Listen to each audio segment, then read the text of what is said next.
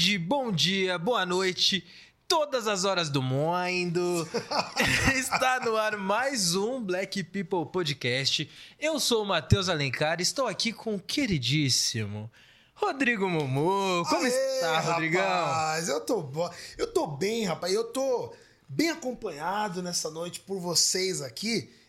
E nosso convidado, rapaz. Ai, eu, eu rapaz. gosto desse Eu podcast. já vou dar as boas-vindas. rapaz. Eu gosto desse podcast porque a gente tá sempre muito bem acompanhado. Muito. E hoje não é diferente, não Nunca é diferente. seria diferente, rapaz. É, quem tá escutando a gente aqui e também quem tá assistindo já tem um spoiler pelo nome, mas eu tenho certeza que as coisas que a gente vai conversar hoje aqui vai ser maravilhoso, maravilhoso. Inclusive, considerando a conversa maravilhosa que a gente vai ter aqui hoje, eu quero dar alguns recadinhos pra você que Por tá favor. ouvindo e você que tá assistindo. Por favor, seja, seja rígido. Rígido, Fala. é pra ser rígido? Fale. vocês precisam se inscrever no canal do YouTube. Não tem por que estar assistindo e ouvindo aqui sem se inscrever no canal no YouTube. Tanto no canal do Black People, quanto no Cortes do Black People. Porque é lá que saem os trechinhos, quando você tá com pressa, né? Não, mas eu quero ver o Black People. Entendeu? Você vê aqueles dois minutinhos, três minutinhos. E se for menos, aí que você tem que seguir a gente nas redes sociais. Porque é lá onde a gente posta Reels e TikTok, que tem até um minuto. Então, arroba o Black People no Instagram e no TikTok. Eu vou conferir, viu? Eu vou conferir se vocês estão seguindo mesmo. Porque hoje em dia tem estatística pra tudo, né? Opa, E tem- métricas. É, então. E tem a estatística de pessoas que assistem, que ouvem e não segue a gente, que não se inscreve no canal. Então vou cobrar vocês, hein? Vou E, cobrar inclusive, vocês. se não fizer isso, de madrugada a gente vai puxar o pé, velho. É isso aí. O, o Rodrigo Ó. aqui, o apelido dele na infância era Bicho Papão. era Bicho Papão. Eu não sei se era por esse motivo, mas enfim, fiquei sabendo disso aí. Rapaz, é apelido. Você teve quantos apelidos na sua infância? Eu tive. Olha, o mais marcante foi Cris. Cris. Do Todo Mundo Deu Cris. Fofo. Pe- Pelo, pe- pelo óbvio, né? É. o lance de ser o único menino preto da sala, da escola, o apelido vem. Mas enfim, já tive apelido que não fazia nem sentido nenhum. Me chamava de Matias. Mas meu nome é Matheus. Faz sentido? Não. Então, por que, que a pessoa chamava? Eu não, não fazia ideia. É pessoa chonga. É, é, então, Eu tenho esse nome, chonga. Ch- eh, Chonga era um apelido que você tinha Não, também? chonga é uma pessoa chonga. Ah, tá. Que você já entende, e, chonga. os, e o seu, Rodrigão? Ah, não é bom falar não, rapaz. Tive tantos, meu. Eu vou falar dos leves. É, dos leves. Vai, vai nos leves. Jordan, é... Pera, pera. Jordan? Abuziuse, O Jordan é do Michael? Sim. Ah, entendi. Abuziuse, Sebastian. é, que inclusive, Sebastian, queremos você aqui, tá? O Sebastian Já é o cara da, da CA? Da CA. Ah. É, fala mesmo, CA. É. Não, mas não é propaganda, não, hein? Brincando, Não é rapaz. propaganda, não. É emblemático. o Sebastian da CA é emblemático, rapaz. É isso aí. Inclusive, aproveitando aqui, estávamos esquecendo de um recadinho. Ah, rapaz. E agora eu vou deixar que você seja rígido. Não, não, é, olha, você em casa, ó, ó, ó, ó, tô olhando pra você, tá? Tem um detalhe que você precisa fazer, precisa, porque nós não somos pessoas egoístas. Você precisa clicar nesse link aqui embaixo pra compartilhar o vídeo no, no WhatsApp. Todos os seus grupos, todos os seus amigos ali precisam saber que o Black People tá no ar. e rapaz, Tá esperando o quê, o nosso parça? convidado de hoje, ele merece que você faça isso. Então, ó, clica, manda no grupo lá e fala, galera, começou, tá no ar. Normalmente a gente fala que quem avisa amigo é. Mas por conta do episódio de hoje, se você não avisar, você vai ser um inimigo, entendeu? Exatamente. Então, ó, fica esperto. E tem um outro detalhe, que o nosso querido Felipe Nel, quando esteve aqui, falou uma coisa que é verdade. Se você não fizer isso, rapaz, é um ano. Um ano sem, tá? Aí é complicado, hein? Então, Sem clica aquilo. agora. clica, entendeu? Clica e manda. E sem mais delongas. Sem mais delongas. Sem mais delongas, rapaz. Pra você que tava ansioso, é o momento de dizermos, senhores e senhoras, Márcio Costa! Olha, família. Seja, Seja muito bem-vindo, Obrigado, Marcelo. satisfação estar aqui com vocês. Estamos longe, mas estamos perto. Gente, eu tô muito feliz de estar aqui Que bom. essa noite. Boa noite. Maravilhosa. Como que é? Com esses boa pretos noite, bo- boa tarde, bom dia. Todas as horas do mundo, né? Todas as horas do mundo. mundo. Marcião, cara, seja muito bem-vindo ao nosso 26 episódio. É isso aí. 26. rapaz. 26. Estamos ficando velhos. Grava esse número, 26. 26 vai ser o meu Joga na cena jogar com na ele. Jogar no bicho. Bicho. Cara, primeiramente, que você seja bem-vindo, que a gente tenha um papo bem gostoso, bem descontraído. que Espero que você se divirta e curta bastante esse momento. Já tô me divertindo já, né? Então, Ah, fechou. já. É isso aí. Já estamos na vibe certa. Então, pra gente conhecer mais ainda e já começar aqui, o cara, quero saber da tua vida, mano. Porque a gente ouve lá o Márcio cantando, fazendo todos os seus melismas, suas técnicas exorbitantes que vão em níveis imagináveis. Fazendo aquele R&B gostoso de ouvir, entendeu? O homem do R&B. E nós queremos saber por trás disso, assim, cara. De onde você veio, aonde você morava, quem tava dentro da sua casa, como que você cresceu, como foi tua infância. Conta aí pra gente um pouco. Antes, antes do, do Marcião começar, Ih, rapaz! eu acho que é importante pra preceder uma boa Eu conversa. tava, eu tava sentindo falta de alguma É. coisa assim, mas. Marcial, podemos abrir um vinhozinho? Opa! Por favor. Os drinks! Um Ai, olha. uma já- já boa fica- conversa. Já fica quentinho na já, conversa. Já... rapaz, já. Então nós precisamos. E nessa noite, rapaz. Ai, ai, ai, ai, ai. Ai, ai, ai. Mateuzinho, dá aqueles recadinhos aí, Ó, rapaz. lembrei agora. Bem Nutella, viu? Lembrei agora. Preto Nutella esse daí. Preto Nutella? É, porque na minha Preto época era um é bom abridor aqui, ó. Saca Rapaz, rolha, mas é- outros. quando você pega Era o saca-rolha aqui, puxa, pum, sobe vinho, cai Às na vezes roupa. entra tal, dentro do- do- da garrafa. Faz quanto E- tempo que você usa esse tipo de abridor, Rodrigão? Olha, o bom é que o Mateuzinho, ele corrigiu, né? Ele, ele fala que é o brinquedinho do Rodrigo. É meio estranho quando ele fala isso, entendeu? Eu me sinto estranho quando ele fala o brinquedinho do Rodrigo. Ó, Há dois dias atrás foi ao ar o, o programa dos pretos. Sim. E lá a gente falou que a gente vai abrir uma enquete pra saber o nome do brinquedinho do Rodrigo. Ainda não. Não, foi ao, vai ao ar hoje, quinta-feira. Exatamente. Quinta, hoje é quinta, né? Sim. Hoje é quinta, então vai ao ar hoje. Então, ó, vai lá no, no Instagram que, que, que você vai conseguir votar, entendeu? Pra saber o nome? É, é pra, não, pra decidir o nome. Porque eu, eu falei agora que era abridor, mas ele me lembrou de me corrigir que é, É, o brinquedinho do Rodrigo. Não, não, não, não, não corrigi pra esse. Inclusive, a minha sugestão. A minha sugestão é que o nome do abridor seja Brinquedinho do Rodrigo. Rapaz, não faça isso. Abra a enquete, mas deixa o pessoal mandar as sugestões. Não É, vai não, colocar é. brinquedinho do Rodrigo, não, Tá. gente. Que é isso. Então, beleza. Gente, eu tiro a minha sugestão, tá? eu tiro. Vai acabar virando tipo apelido, sabe? Quando não pega, aí que pega, sabe? não, não, não. Quando você não gosta, pega. É isso, na verdade, né? Olha. Bora, bora, bora. Por favor, né? Calma aí. Nosso queridíssimo. E você que tá em casa, por favor, pegue sua.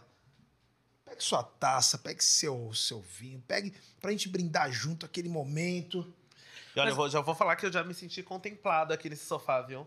Ah, é, Mesmo? rapaz? Porque eu sou canhoto e eu estou hoje. O microfone tá no meu lado Ah, esquerdo. Aê, garoto! Nunca, Aí. nunca fui contemplado, porque nem na escola, as mesas tudo.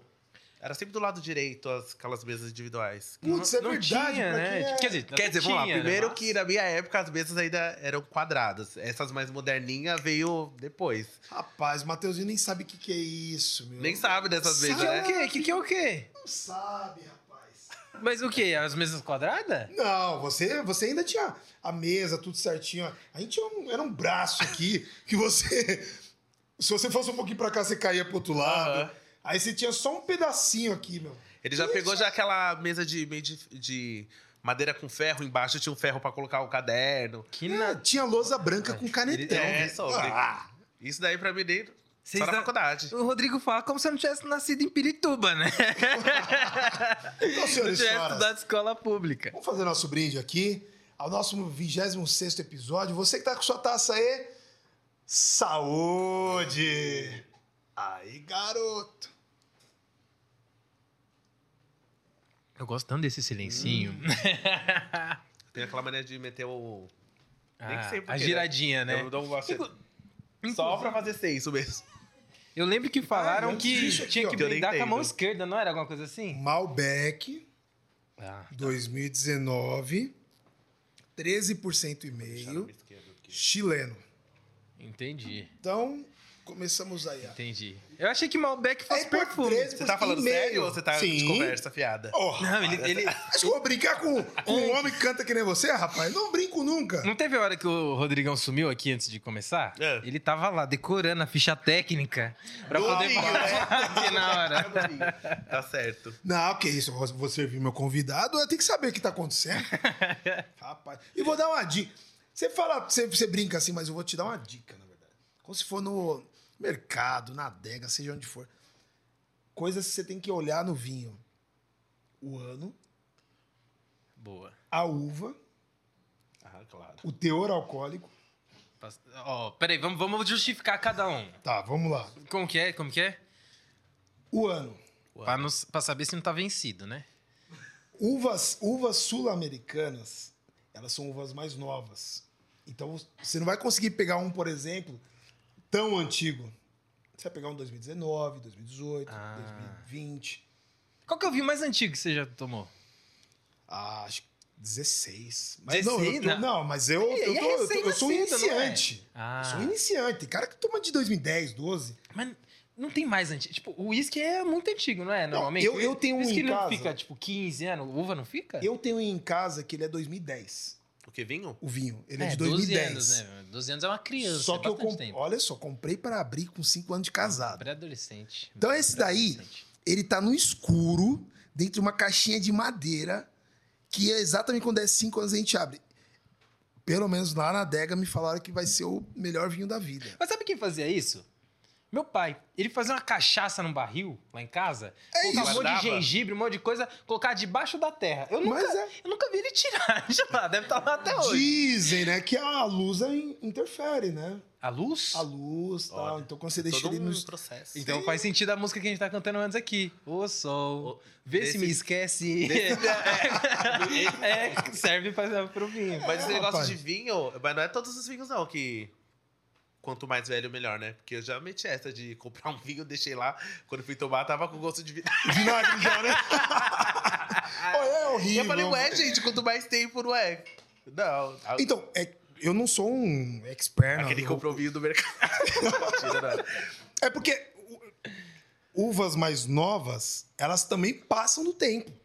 Em- Por exemplo, a- a- as uvas que são mais é, europeias, que o pessoal fala, elas têm uma, um histórico, ela tem um- uma tendência a ser mais duradoura. Então, você pega vinho, por exemplo, sei lá, português, às vezes 2014, 2015, 16, é, eles passaram muito tempo em barril de, de carvalho, é, amadurecer. Então, ele, aquele tipo de uva ele consegue segurar esse tempo para depois vender. aham. A uva sul-americana ela já é mais nova e então não, não segura tanto tempo. Pelo menos foi o- foram os estudos aí que eu ouvi pessoas falando. Nós somos muito Pedro, Pedro Preto Patrício, né? Muito, muito. Inclusive, ele- Camila, tem uma amiga que é sommelier. É, Camila, olha que nível que eu cheguei. Ah, é? Falando de vinho. Olha só. Mas você curte beber o quê? No, Olha. no, no- no geral. Aquele Assim, eu gosto do- dos chevetinho. eu Tô brincando. quentes. Os quentes? Gosto do, do, do bom whisky, o bom gin. Gin é Negócio uma de delícia, gin eu cerveja gosto. não, não é comigo, não. Agora, um gin, uma caipirinha, um whisky. Eu sou do. Rapaz, o uísque, cara. Eu fui Só num- que assim. Mas vamos lá, aquele Eu sou whisky- Nutella nessa parte do whisky. Vamos Com lá. e- Eu energético. gosto do bom whisky com energético, um gelinho Ah. de coco, entendeu? Boa. Só que meu tio acaba comigo. Ele, meu, vocês estão estragando o uísque. o uísque é só aqui, ó, um pouquinho, o máximo uma pedrinha de gelo. Mas essa é a decepção do MD Chef, Decepção. né? decepção do MD Chef. Cara, mas assim, canelinha é top também, né? Canelinha é o que? Uma pinguinha? É uma cachaça com mel e canela. Eu acho que eu não tomei essa daí não, hein? Marcaremos. Olha... Canelinha e a mulher quando tomou Que isso, que isso. Olha a se, se explanação. excedeu um Olha pouquinho. explanando, explanando o grau. Canelinha, esse nome, Alô, canelinha, Dani. nos faz lembrar muitas coisas, entende? Você já bebeu? A canelinha. Você que me O apresentou. Matheus não tem cara que bebe, não. Olha só. Você bebe, não, Matheus? ah, o quê? O quê? Se eu bebo? Que é Não. Mateuzinho, Uma cara de rapaz. baby. Apenas é. água. Aham. Ardente. Porque assim, ó, em casa, ele é feito cachaça. Teve um dia que eu peguei o uísque, E eu fiz a canelinha, ao invés de com cachaça, com uísque. Então eu deixei, sei lá, uns três meses com aquelas canelas em pau Aham. e mel. Deixei curando lá um. não é Curando. eu deixei lá três, quatro meses. Na hora que abriu, rapaz, subiu aquele cheirinho de canela com mel, Nossa. com álcool. Com álcool. Até uma água na boca. É, rapaz, você- você vai experimentar isso um dia. Ai. Agora voltando, Voltando, voltando, aos tempos de voltar. inocência. Depois de 25 minutos Aos falando de vinho. Tempos de inocência, rapaz. Quando nem se ouvia falar em álcool. Conte-nos, por favor. Vamos lá, eu sou o Márcio Costa, galera. Então, eu sou, eu sou nascido no Ipiranga, na Zona Sul, minha família inteira era de lá. E aí, eu, minha mãe fala que eu nasci, não deu... Logo que eu nasci, a gente veio, foi pra, veio pra Zona Leste de São Paulo. Qual bairro? Itaquera, Arthur Alvim ali. Boa. Vila Ré. Pertinho, na E Carvalho. Cresci na Vila Ré. rapaz. Especificamente na E Carvalho. Boa. E lá foi onde eu me criei a vida inteira, com a família, toda a família. Vó, tias, todo mundo veio pra, pra leste. Aquele quintalzão com várias casas. Era prédio. Ah, era prédio? Ah, cara, já, já é muito prédio, velho. Não é tão ZL eu você, que velho. Eu sou muito ZL, eu amo muito a Zona Leste. Você não é tão ZL, então, rapaz. ZL, ZL.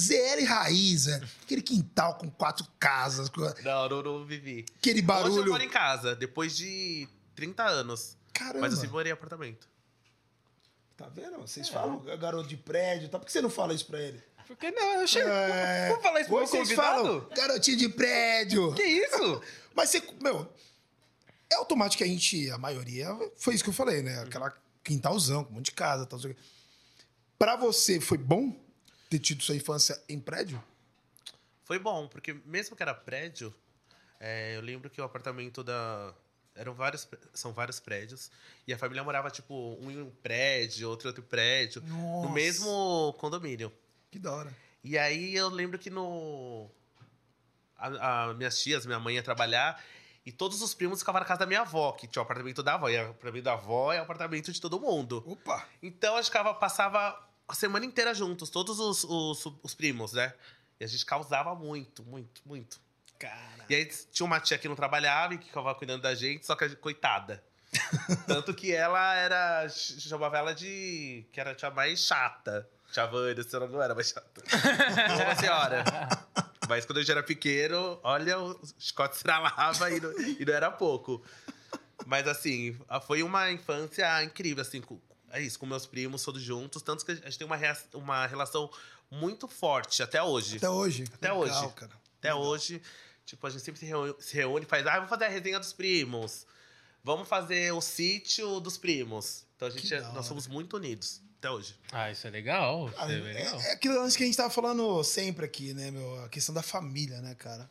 É, Eu sou muito família, assim. até hoje. Até hoje. Eu gosto de uma rua também, mas a gente vai ferver com a família. Os primos vai todo É. mundo junto. Vamos pagode. Ah, que tem um primo que toca. A idade é parecida de todo mundo? É, parecida. Ah, isso ajuda também, né? Ajuda. Isso ajuda. É. Não tem muita diferença. Não, mas até o- as rolês- que era mais novinha, que agora já tá fazendo 17, que eu já tô com 33. Sim. Mas já Vai tá começando a falar com a gente. É muito Mas- engraçado. Eu falo, meu. Era criança, agora tá curtindo o rolê. Peguei no gente colo. Vem aqui, prima, piada. te mostrar a vida pra você. é, da hora. Você falou que seu, seu, seu primo tem banda? Tem. É que na, minha família, já entrando nessa parte de música, eu lembro de um tio meu, meu tio Nenê, que era um tio super animado, divertido. Ele já tinha grupo de pagode, já tocava. Naquela época eu nem, acho que eu nem pensava em música, assim, mas eu lembro que já rolava música em casa.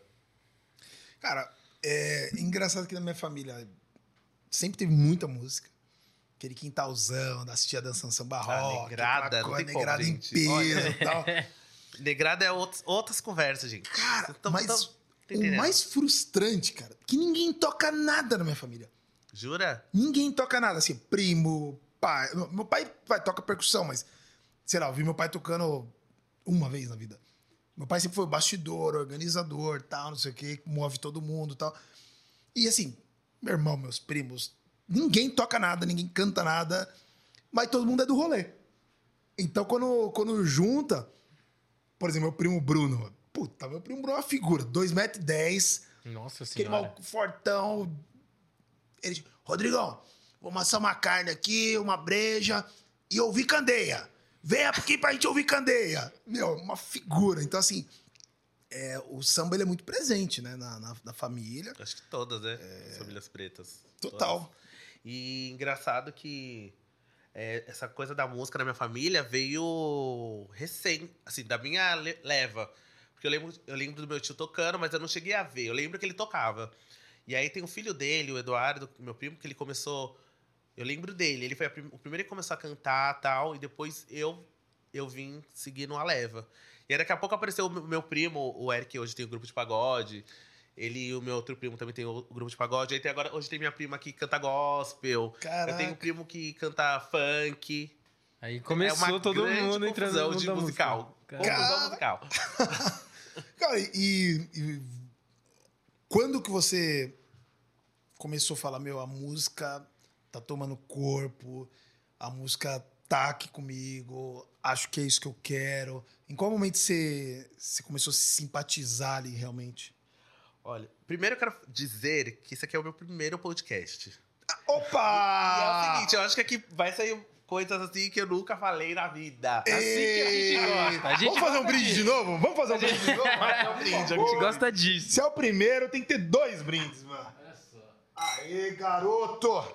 Diga. Rodrigo obrigando a gente a beber mais. É, rapaz. É o seguinte. Teve não, episódio que vocês não deixaram eu beber, eu vou beber por hoje. Quem me conhece da vida, de, casa, quando era pequeno, vai, vai saber essas histórias. Mas, que nem, quando eu era mais novo, eu gostava de dançar. Ah. Acho que tem muita gente que não sabe, eu gostava de dançar axé. Axé. Axé? Mas assim, Jacaré. jacarezinho.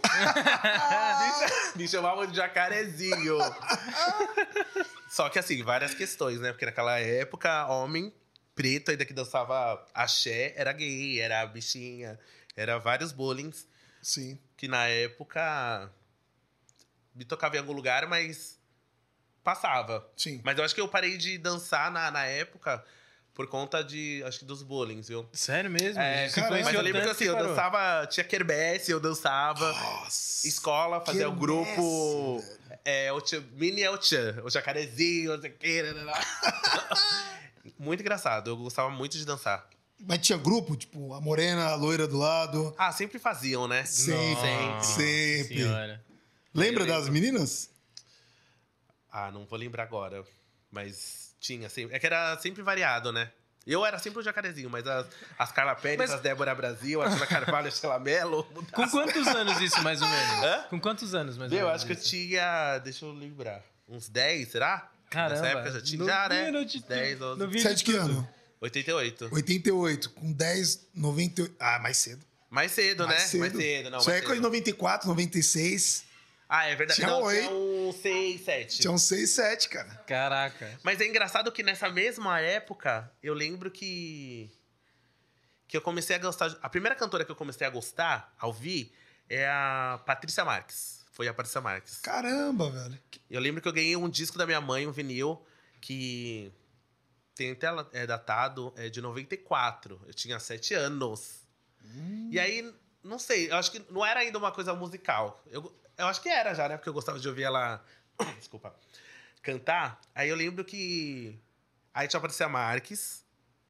Todas as festas que tinha minha, eu falava, não, o pessoal queria dançar axé, cantar axé. Eu quero Patrícia Marques! Quando eu te fechei os olhos. Sabe? Lembra dessa? Sim. Que é uma versão do Jackson's Five. E aí eu falei, não, eu queria tocar. E todo mundo parava, o axé, parava tudo. Aí vamos ouvir a Patrícia Marques. e se não tocava, eu chorava. Caraca. Mas foi a primeira cantora que eu lembro que eu gostei. E é pau é pedra também, não é? Ah, é verdade. Aí o que acontece? É, eu sempre passava férias, eu era filho único, e eu passava férias na casa da minha madrinha com meu padrinho. E eles não tinham filhos, então eu chegava lá, às vezes eles tinham que trabalhar e eu ficava lá, sozinho. E aí eu pegava. Eu lembro que eles tinham muito CD, que eu já sou da época do CD, viu, gente? eu sou do vinil também, mas já do CD, junto. Together. Pegou as duas, pegou, a as duas tra- épocas. Pegou a transição. Então eu sou o jovem, viu? Por favor. Jovem. Jovem. E aí eu lembro que eu ficava, pegava os CDs e escutava, escutava. E eu lembro que eu- até hoje que eu peguei uma coletânea de MPB e aí eu escutei Águas de Março, da Elis Regina com o Belchior. Caramba. Meu, eu me apaixonei assim, ó. primeira ouvida. E aí eu escutava sempre, sempre. Aí fui embora pra minha casa, levei o CD escondido da minha madrinha e ficava escutando Águas de Março, Águas de Março, tá aí as festas também. Um momento, a galera aqui, ó, fervida no axé. Gente, Águas de Março. E aqui, ó, Meu Deus do céu. se não tocava, eu chorava. Não, mas o ó, axé pocando aí do nada. É pau, é pedra, é o fim do e caminho. tem uma história. Isso aí eu você sabia tá, cantar inteira essa música. você tá falando década de 90. Tem uma que é 2018 essa história, tá? 19. Tô lá na casa da patroa, tal, a família tudo reunida tal. Ah, vamos pegar um videokê, vamos... Beleza, pegaram os videokê. Aí começaram Marília Mendonça, aí começaram a puxar um pagode. Todo mundo puxando sua música lá em cima, quê. Aí alguém aí, né? Alguém aí, né, que a gente conhece, vulgo patroa, eu vou cantar. Eu falei, ela vai cantar? e essa? Aí puxou ela. Todo mundo lá em cima. Vai, vai, puxa. É pau, é pau. É sério? o caminho. Ela é minhas. Nananana. Aí todo mundo ficou assim, ó. A festa virou um Aí enterro. quando a pessoa vai sentando, o outro abre a, a geladeira e pega uma cerveja. Aí o outro vai pra fora Mas eu fumar. desses também, do, dos karaokê. Ah, eu- eu- primeiro que eu sou, rom, eu sou, me considero um cantor romântico, uma pessoa Ah, romântica. é, vamos Eu falar gosto de, de cantar música romântica. E aí, nos karaokês, essa galera tá vibrando lá no, no- nas cantorias agitadas, aí chega eu aqui, ó. Unbreak my heart. Tem- eu- tipo. É Não, tem uma galera que gosta, mas Não, uma não. fala, mano, tá naquela vibe, você vai cantar o Break My Heart aqui. Não, mas vamos, vamos, vamos, vamos- vamos fazer jus a uma coisa. Você canta bem. Então qualquer música que você cantar no videokê já é um barato que para. Porque É um show, né? normalmente É um videokê é só um Rodrigo da vida cantando, sabe? Um taquara rachado ali. Não, mas eu vou falar, hoje em dia tá- os, cara, os videokê tá a fogo, viu? Sério? Tem uma galera que tá indo achando que é The Voice mesmo. Caraca! Entregando, entregando. Tá entregando. A gente viu na Paulista esses dias, colocaram um stand lá com, com videokê e tal. Ficou a galera cantando. Sério? Que da hora Da hora, isso. da hora. Fizeram uma ação lá, tal, da hora mesmo. Mas o. Vamos voltar um pouco. Você comentou uma coisa muito importante. Você falou é, a questão de você dançar, amar dançar e você parar de dançar por dedo na cara, apontamento tal. É, você falou de uma forma leve. Uhum. Mas o, o quanto que realmente isso ah, mexeu com você? Então, naquela época eu não tinha muita noção, assim, de... Ai, de doer muito. Eu lembro que eu não gostava das brincadeiras. Era bem, bem chata. Mas... Você levava bem. É, eu acho que até le- levava bem. e é engraçado que depois, aí eu parei. Daqui a pouco passou um- uma, ép- uma época, os meninos estavam todos dançando, começou a sair um monte de Ah, Ah, grupo sempre é assim, assim. velho. de é dança, assim, aí tava assim. tudo bem, né? Só que aí eu já não queria mais dançar. Você foi pioneiro, né? Tá vendo? Primeiro, entendeu? É É sobre. Mas aí eu não quis mais dançar. Eu falei- aí eu ficava pensando, aí eu lembro que isso eu pensava, eu falava, engraçado, né? Quando eu dançava, era o gayzinho, era o bichinho, e agora tá todo mundo dançando e tá tudo bonito, né? É, Tá tudo legal. Eu lembro que você falou de apelido. Quando eu era bem moleque, assim, eu, é, tinha uma galera que me chamava de Milianos. Porque eu só ouvia música dos anos 70, 80 tal, Earth to the Fire, Mili, Marvin Gaye. Então o é. pessoal me chama de Milianos. Só que aí, é, música do teu pai, ah, música de velho. Pô, ouvindo James Brown, vai com 12, 13 anos. A molecada tudo no pa- pa- pagode, o samba. Só que aí chega na adolescência, chega na juventude. Ô, sabe, ô, eu vi umas músicas aí, ó, um tá de Earth in the Fire, ah, um tá Marvin Gaye. Eu falei, ah, As rap, né? agora. Ah, interessante. Então, normalmente as galera faz isso, né? Vai lá e acusa, acusa, acusa, acusa. Na hora que você para, ah, eu tenho novidades pra você. Mas é Sai bem isso. daqui, Normalmente, tipo, principalmente criança, adolescente, é bem assim. Se tem alguém que, tipo, não gosta do que tá todo mundo gostando, vai ser motivo de zoação. E é engraçado que a galera hoje, que tá mais consciente, pessoal jovem, minhas primas de 15, 16, meu, elas estão ouvindo a, a minha prima de 15 anos, ela quis, dois anos atrás ela fez 15 anos, ela quis dançar a, a música com o pai dela, era uma música da Mônica. Da Caraca. Mônica, não a Mônica desenho, gente, a Mônica cantora. Nossa, eu imaginei Ah, tá, a eu Mônica. falei, Eu, ué, mas será que imaginei. Cebolinha aparecia? E é uma Mônica, é uma cantora fera lá do- dos Estados Unidos, ela que, só que de mil anos, mil e mil. Tá Deixa eu ver uma música que, que é famosa que ela cantava, deixa eu lembrar. Não vou saber a letra. Mas era alguma coisa que ela. Well, Na, na, na, na, na, through the pain, I'll never come back to it the same. Well, I... before you walk on my life. Ela cantava essa música. Mas. Eu, eu não sei, eu, eu não sei quem que é, mas Isso eu acho foi- que isso você canta foi melhor que ela. Só isso. Eu nem sei quem que é. Isso Então. foi o Márcio lembrando da música. Lembrando, imagina o show. se ele soubesse. Imagina o show. E aí ela escolheu essa música, que é nem da época dela, imagina. Caraca, E eu velho. falei, meu, e elas são muito dessas questões raciais também, que a gente tem que entrar nesse assunto em algum momento. A galera de hoje tá muito consciente. Aí eu fico pensando, se eu tivesse essa consciência que a galera tem hoje, na minha época, que eu era criança, que eu já era uma criança preta, gay, porque eu- era, mas não tinha consciência, tipo, eu sou preto, ponto. Não tinha essa consciência, ah, sou preto, eu sou, sou. Não tinha consciência de- de Sim. pretitude, negritude, de, de gênero, nada. Eu, eu acho que a galera de hoje já tá vindo, assim, forte. É, forte, lance, forte, tipo, forte. é, a, A gente base sabe que a gente, forte. a, a gente sabe que a gente é preto, porque a gente é preto, não tem- a gente olha no espelho, a gente sabe que a gente é. Só que o acesso à informação e entender o que isso significa é com o tempo, né? É com o tempo. Tipo, você vai entendendo conforme as relações vão se dando. Que aí eu vou lendo algumas coisas sobre negritude hoje. E eu fico, aí eu fico pensando, já pensei muito, né? Que faz pouco tempo também que eu comecei a ter noção mesmo de Sim. negritude e tal. Porque antigamente, eu vou até falar, Karina, eu vou expor a gente. Minha amiga Karina Delphi. A gente era assim, ah, tamo lá conversando. A Karina é muito engraçada também. É uma pessoa legal de vocês trazerem aqui, que ela é ela é muito fera. E aí a gente falava assim, nossa, amiga, ai, tô cansado dessa galera, viu? Ai, é o negro do negro, que o negro do negro do negro do negro. Aí, beleza, aí passou os anos, aí nós trocando ideia, eu e a Karina, ela, amigo, fala, meu, a gente tá o negro do negro. a gente, que a gente tô tanto... A gente pegou o nosso lugar, que é o nosso lugar de, de- de fala Sim. mesmo, quando a gente tomou consciência que realmente era isso, é o negro do negro do negro. Que A gente não tinha consciência, então a gente falava, ai, que conversa cansada, ai, nossa. E depois que a gente começou a falar, a gente só falava disso. Eu falei, amiga, mano, chegou nossa era. Mas você entrou num ponto da hora, assim. A gente tava conversando disso ontem, inclusive, né? Da, da consciência racial. Sim. É, foi ontem o papo, né?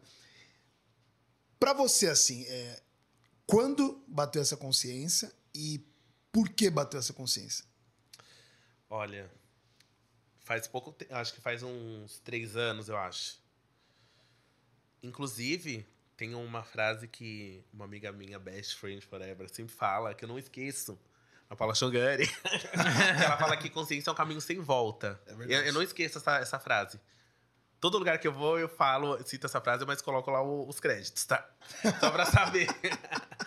e eu acho que uns, uns três anos atrás, muito graças à Ana Paula, que eu comecei a trabalhar com ela, porque nós somos amigos desde há 18 anos, 17, 18 anos, desde o colegial da, do- da escola. E aí, quando a gente começou a trabalhar junto, que a gente começou a ficar todos os dias juntos. Então, assim, eu fui acompanhando. Eu sempre acompanhei tudo, as- todas as palestras dela, as entrevistas. E aí, eu, sabe, você vai tomando consciência, aí você vai andando com a pessoa e fala, meu, ela vai abrindo os seus olhos, assim. Às vezes ela nem precisava falar pra mim. Eu ia observando e eu falava, gente, poxa, como que eu nunca tinha observado isso, né? Sim. Como que eu nunca soube que esse, esse era o meu lugar? E isso não só nas questões de, de raça, mas de gênero também. Sim. Total. Porque eu, eu era zero consciência. Imagina, eu falava ah, tempos atrás GLS. A Ana. Paula falava pra mim, meu, GLS não, amigo. Pelo amor de Deus. GLS, mano. Pelo amor de Deus, né? GLBTQIA mais E. XZ. Vai chegar lá. e é isso. Eu, eu tomei consciência faz pouco tempo. Sim. Vamos entrar nessa pauta aí. Vamos. Vamos, vamos entrar. Só pra gente voltar à parte de música, pra gente depois entrar nessa pauta. Fechou. Em qual momento que você falou, cara, sou da música, a música está em mim, vou viver disso? Olha, de música, depois que eu saí daquela época da, do axé, que eu falei, ah, não quero mais e tal, e eu comecei a ouvir muita música, eu lembro que eu sempre gostei de reali- reality. Reality. Reality. Reality de música. Eu sempre amei todos, todos. Desde o Fama, Raul Gil. Nossa, eu. Ao sábado, gente, eu não saí de casa. Tinha festa, eu não saí de casa enquanto não acabava. Caraca. Juro por Deus, não Tipo, saía. fanzaço Fanzaço, mesmo. Todos, eu acompanhava todos. Você já participou de algum? Não participei, já fiz algumas audições, mas nunca participei, assim, de fato. Ô, Mas galera já- do The Voice. The é, Voice. Vocês estão esperando o quê pra chamar o, o Márcio aqui? Vacilando. Depois que ele já tiver com as músicas consagradas aí, aí não adianta mais, E, ó, entendeu? Aproveita o quanto ele quer, tá? Porque depois que ele também não quiser, aí vocês vão correr atrás dele, entendeu? É isso aí. Então, ó, dá arroba Márcio Costa, oficial. Costa dado com dois. T's, tá, viu? Márcio Costa com dois T's, tá dado o recado, entendeu? Aproveita o quanto o cara quer, hein, mano. Já tá dito. E aí eu sempre gostei. E, e depois de um tempo, né, foi passando os anos, eu conheci vários dos cantores que eu admirava muito dos, dos realities. Eu conheci vários, cantei com vários. Uma delas é uma amiga minha, super best, a Vanessa Jackson. Mas como, eu que, como que você começou a cantar com, com o pessoal? Meu, é isso. É.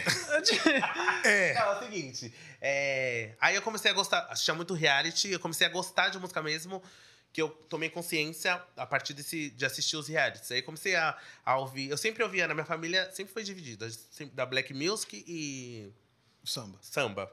Fato. Sempre tinha de tudo. E aí eu comecei a ouvir, ouvia muito. Eu lembro que tem até uma foto emblemática de quando eu era pequeno, eu acho que eu tinha menos de 7 anos, eu segurando um vinil da Anita Baker. Eu sempre posto essas fotos. Todo o dia das crianças eu coloco essa foto. A galera, nossa! Desde criança já ouvia Anita Baker. Eu ouvia, mas não tinha consciência, né? Mas. Aí eu fiquei olhando e falei, meu, era um. Alguma coisa dizendo, você vai vir pra cá. Essa foto me, me remete pra uma coisa tipo. Eu já. Sempre esteve ali comigo. E aí eu, a partir dos realities, eu comecei a ouvir muita música. Eu via a galera cantar, sei lá. Tinha um cantor que cantava uma Mariah Carey. Nossa, pirei quando eu vi a primeira vez. E aí eu era muito viciado. Um tempo eu fiquei viciado em comprar CD. Aí eu gostava da Mariah Carey, comprava todos os CDs. Whitney Houston, todos os CDs. Eu sempre fui o louco do CD e do DVD. Sempre, sempre. E aí nessa época eu comecei a gostar mesmo de. Lá pra 2099. Eu lembro até hoje. 1999 foi o ano que eu realmente falei. Comecei a gostar de cantar. Da hora. Faz um tempinho já, né? É, faz, um, faz um tempo. Mas aí você não começou a cantar profissionalmente, você só começou a cantar mesmo. Comecei a cantar em casa. E aí eu lembro que eu tinha. Uma das, das pessoas que eu acho que eu, eu nunca falei também, que foi pioneira, assim, que falou assim: Meu, você precisa cantar. Foi minha professora de inglês. Que eu lembro que com 14 anos, Petro, Preto Patricinho. Lá, gente. Porque assim, eu lembro, já entrando nessa conversa também, com 14 anos, eu lembro que eu fiz. Minha mãe colocou numa escola de inglês. Imagina. Eu com 14 anos, naquela época, acho que ninguém fazia inglês lá no, no Não, bairro que nunca. eu morava. Nunca. E aí eu fazia uma escola muito boa. Era, assim, foi um investimento que minha mãe fez que valeu a pena. Nessa época, no máximo, era microlins, velho. E aí eu ainda fazia o Wizard. Eu, Eurodata, sabe? Era SOS caras. Computadores. Nossa, mano. Eu não SOS. faço ideia do que o SOS Rodrigo tá falando. Não faço ideia do que você tá falando, Rodrigão. Não faço SOS ideia. Computadores? Não, Não faço tem ideia. Microlins? O que, que é isso? Curso profissionalizante? Profissionalizante, o quê? Dava até nos Mas programas. Lembra no programa do No Netinho? Netinho. A O que princesa é ganhava. um plebeu? Você ganhou uma máquina pra estampar. É! Você ganhou o Você curso ganhou da, da o curso da Microlins. É! Era uma festa, era o forfé. Tipo, Gente. ganhei o curso da Microlins. É, rapaz. Mas existe ainda microlins, será? Acho que existe. Deve Sei, existir, será? deve, existir. Eu sei que SOS Computadores, acredito que não. Nunca mais ouvi falar. Eurodata também não, né? E aí... Hã? Wizard? Mas e- essa microlins, Eurodata, dava curso do quê? De tudo, né? Informática, Excel. Excel, Word. Pô, você acredita que eu acho que eu. Sem saber, eu acho que eu fiz. Devo ter feito algum curso desse, com, sei lá, sete anos. Lembro que eu fiz- fazia curso de informática e aí tinham aqueles programas pra aprender a digitar. Era chato pra caramba. Eu tinha que ficar Digitação, três horas e ficar digitando assim. Fruto do netinho aí, tá vendo? É, Netinho. Caramba, se não fosse o netinho, Não, curso de talvez. eu não- HTML. Eu Nossa. odiava. Nossa. Técnico Ai. em processamento de dados. Meu Estudava. Deus. Porque, olha lá, é tão Nutella que eu sou da época da internet, quando chegou em casa. A gente sabe que horas que a gente usava a internet? À noite. Meia-noite. Que era mais barato? Meia-noite, por quê? Se tá ligado a internet, o telefone não tá ligado.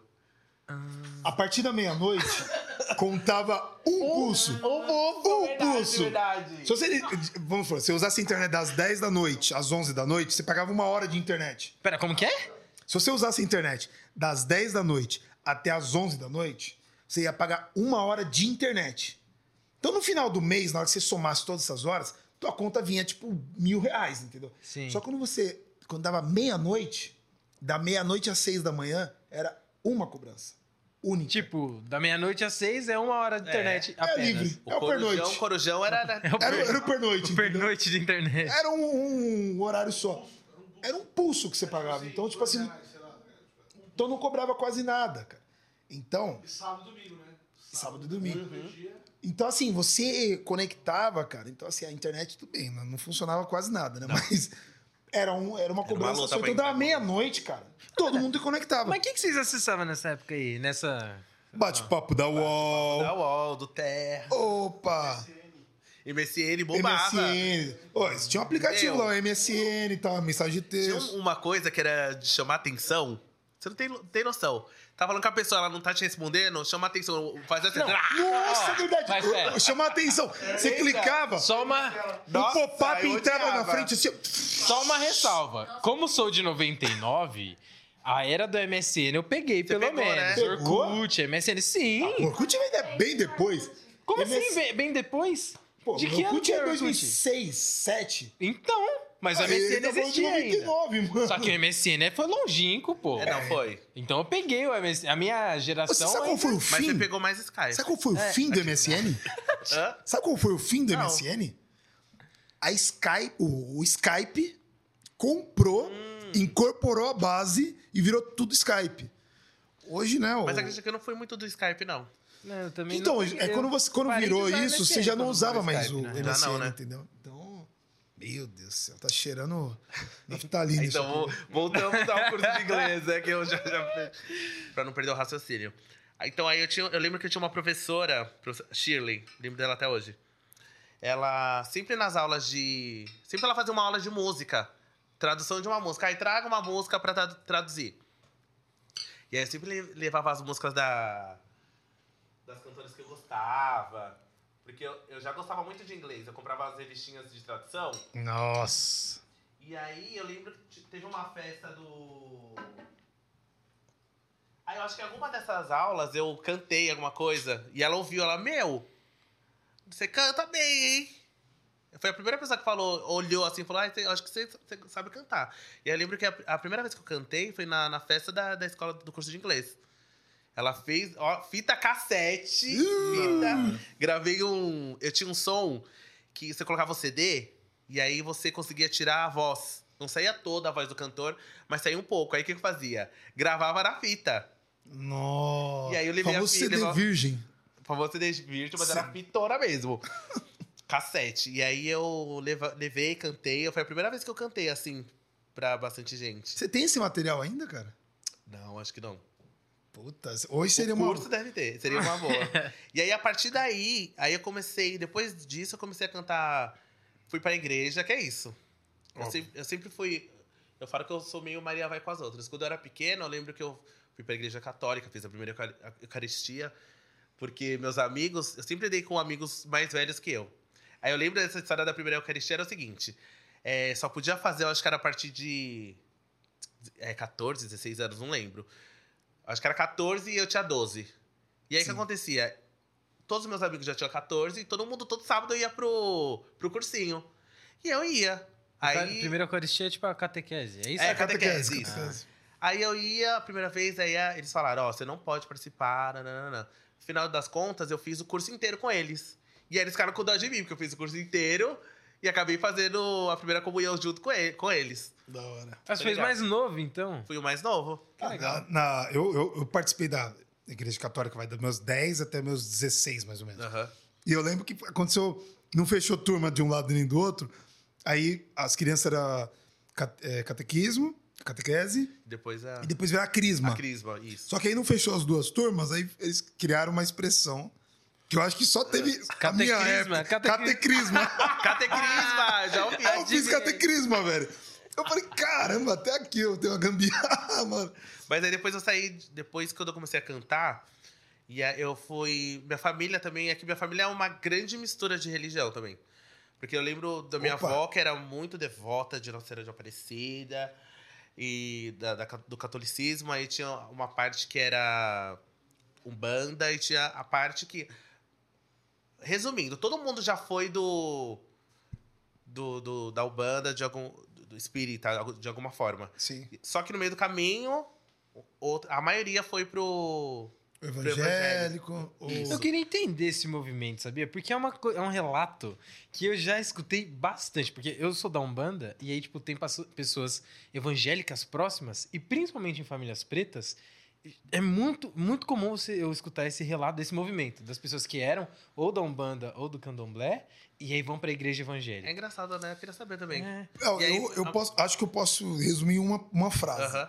É, eu acho que as famílias compraram aquela frase que a maioria das pessoas ouviram. Você precisa ser salvo. Meu pai. Que é meu pai extremamente problemático. Problemática essa frase. Meu pai, ele até brinca com isso. Ele fala assim, mano, salvo de quem? E salvo do quê? Sabe por quê? Pesado, né? Porque é um negócio hierárquico no final das contas. E eu acho que hoje, hoje eu vejo dessa forma. Acho que todo mundo é igual. Eu sempre brinco assim, tá todo mundo certo, tá todo mundo errado. No resumo da vida é isso, entendeu? Aham. Então eu acho que vem, vem disso de, de comprar essa frase. Comprar a ideia. Ah, realmente a gente precisa ser salvo. E aí, quando você hierarquiza, vende-se a ideia que a, que a Umbanda, o Candomblé tá abaixo. Aí, ah, você precisa ser salvo. Então, essa ideia as famílias compraram e ao longo do tempo aí depois vai tendo o efeito remanescente, né? Ou não era bem assim e tal, e vão E É, aí eu- eu lembro que na, na época eu. Como eu amava muito música, e aí eu ia na igreja evangélica, meu. Cantoriaiada! Nossa! Coral! Nossa, eu ficava encantado. E aí comece- eu ia muito no, em umas igrejas de, de gente preta mesmo. Melismaiada, cantoraiada. Eu falava, meu, que loucura. Loucura, loucura. E aí eu ficava encantado. Falei, aqui é o meu lugar. Show. Aqui eu vou ficar. E claro, a palavra também. Não, não você, eu amo. Eu até hoje eu gosto de ouvir a palavra. É, mas a- por muitos anos também a família dava aquele. Acho que até hoje, se eu falasse pra minha mãe hoje que eu vou. Sei lá, vou pro candomblé, acho que ela tem o little infarte. Sim. Uma hora ela vai. Infarto. Uma hora ela vai aceitar, mas primeiro vai ser um baque, assim. Mas é engraçado, todo mundo já foi, viu? É, mas é, eu ia comentar isso aqui. O Isso. problema é quando a família compra essa ideia do, do, do salvamento, só que compra a parte do preconceito É. junto. Junto, é pacote. Já foi, sabe? É o tipo, kit mano, você completo. tava lá. Tipo, você era tudo aquilo que as pessoas falam que você era quando você tava lá? Ah, não. Então por que, que você reproduz o Entendeu? preconceito? E aí, né? Não quando tem devia. reunião de família, que entra nesse tudo. assunto, meu Deus. Ah, Nossa. Vira burburinho. Eu fico olhando assim, eu grito de 10 anos e falo, gente. eu já fui em festa de família, assim, nossa, assim. Cara, fez um grupinho dos evangélicos ali no meu salão. O grupo dos católicos ali e o grupo dos bêbados no outro. E tá um ligado? cadeira a língua no outro, né? Exato. Tipo, aí você viu? Hum. O grupo dos bêbados. Como se fosse religião, né? Não, é, é tipo os que sobrou, sabe? Tipo, ah, eu não sou nem católico, nem evangélico, nem. nem... Puta, mas sobrou o quê? Ah, o pessoal da, que tá bebendo ali, sabe? Toda família tem isso, né? E aí eu falo que eu comecei a cantar na igreja. Primeiro na escola, né? Depois fui pra igreja e fiquei, porque eu gostava muito de cantar, gostava de ouvir a palavra também. Mas a música era o que enchia meus olhos. Da hora, da hora. Tem um detalhe que você, havia comentado com a gente, é, que eu queria ouvir um pouco disso, né? Você, cantou em cruzeiro, né, cara? Em navio. Cantei. Como, como Olha- que você chegou nisso? Porque não é uma coisa tão popular assim, né? Não é. E na época que eu entrei, também não era. Eu tinha acabado de fazer 18 anos. Aí tinha uma amiga que já tinha trabalhado em navio de cruzeiro. Ela, meu, vamos trabalhar em cruzeiro, sei que lá, viajar o mundo. Eu, cruzeiro, o que que é cruzeiro, gente? Cruzeiro pra mim era dinheiro. não, cruzeiro, eu nem. Cruzeiro sabe, de não era tão Minas fora Gerais. da minha realidade que eu não, tinha nem pensado É nessa futebol. possibilidade. Falei, amiga, mas Nossa como assim? senhora. Cruzeiro? Não, vó, ela começou a me mostrar, me explicar, ela, meu, vamos. O bom é que você já tinha um Falei, inglês será? bom, né? Provavelmente, por conta do então, eu curso. fiz inglês de 14 até 15, uns 10 uns 17. Eu fiz três anos. Aham, E já deu uma É, base boa. Já tinha dado um, uma esquecidinha um pouquinho. Ah, porque eu não tava entendi. praticando, mas. Claro, você não esquece. Base é base. Não adianta, base é base. Aí eu falei, beleza. Falei, vou. Só que eu tava trabalhando, era o meu primeiro trabalho registrado. Era um tele, telemarketing. Opa! Eu Quem tava- não? Quem não? Foi meu primeiro trabalho registrado. E eu lembro que eu tava no sexto mês. Ela falou assim: Meu, vamos, mas só assim. Tem que fazer um curso. Ah, um curso lá, porque assim, pra trabalhar no navio tem que ter um curso da Marinha. Que nem Ah, tem é? que ter pra, pro avião da ANAC, pra comissário, tem que ter da Marinha. Que é um curso Como que é STCW que chama. Ah, você faz o. Brigada de incêndio, faz, se joga lá no mar, sabe esses cursos Sim. de sobrevivência mesmo. Ah, mas, é, meu, é 800 reais. Falei, o quê? Não vou. Meu salário? Falei, não, nem era meu salário, nem ganhava isso. Falei, amiga, naquela época, 800 reais é Ah, não, não. dinheiro. Sim. Dinheiro, dinheiro. Eu falei, meu, não, amigo, vamos que no primeiro salário você vai pagar isso. Vai pagar... Eu falava, mano, isso daí é conversa piada. Ela, não, vamos, sério. Aí eu comecei a fazer os cursos e tal. E aí fui parar no navio. Você acredita? Rolou. E aí, a princípio, eu não, não fui cantando. Isso eu também vou falar. Eu tô me libertando de, alguns, de algumas coisas que eu, eu tinha um problema a falar o que eu fazia no navio. Que na época que eu entrei no navio, eu fazia, eu era da, da limpezona. Sim. Eu era housekeeping steward. Eu fui pra, pra essa área, eu nem- sabia o que ia fazer lá. Falei, amiga, vamos fazer o que tem e a gente vai fazer. Aí eu falei, fui. E aí, a parte de, de cantar mesmo pra um grande público começou lá. Eu lembro que eu trabalhava lá no- na limpeza, limpava os salões de festa. E é muito engraçado que tem a parte boa e parte triste. Era triste assim. Eu ficava emocionado que eu tava dentro do navio e à noite era vários salões de festas e todos os salões tinham música ao vivo. Então tinha um salão que era só música piano e voz, tinha um salão que era bandaiada. E eu ficava assim, meu. E eu trabalhava à noite na época. Bem Era hora. madrugada, madrugueiro, meia-noite a meio-dia, que era 12 horas em- direto. Não, tinha uma- umas pausas. E aí eu ficava andando assim, admirado, assim, nos primeiros dias, né? Admirado. Quanta gente cantando, eu ainda não tinha tido essa aproximação, sabe? Assim. Eu falei, nossa, meu, e ficava aquele desejo meu, eu queria cantar. Nossa, várias vezes eu já chorei. No cantinho, assim, ó, assistindo e chorava. Parava de trabalhar, ficava assistindo e chorava, chorava. E aí, no, no cruzeiro, tinha um dia do cruzeiro que tinha um show dos tripulantes para os passageiros. Que faz, eles faziam um grande show, então os, a, galera que trabalhava que tinha algum talento cantava. E tinha audição, tudo, só que eu nem sabia. E aí eu fiquei sabendo, eu falei, ah, tem uma audição, show assim, assim, assado. Eu falei, meu, Vixe. será? Falei, ah, eu vou tentar fazer. Eu tinha vergonha de cantar na, na época. Sério? Eu sempre fui muito tímido. Eu fui cantar, que nem você falou assim, ai, tava ali cantando. Ah, dá uma palhinha aí, canta. É de agora, não é de antigamente. Caraca. Aí eu falei assim, ah, vai ter uma audição, tá? Eu falei, vou lá participar. Só que ninguém sabia que eu cantava. Fui lá humilde, né? Com meu uniforminho na hora da audição. aí eu lembro que eu esco- escolhi uma música da Joss Stone. E aí eu, eu já tinha um- uma base, eu tinha um CDzinho que eu andava.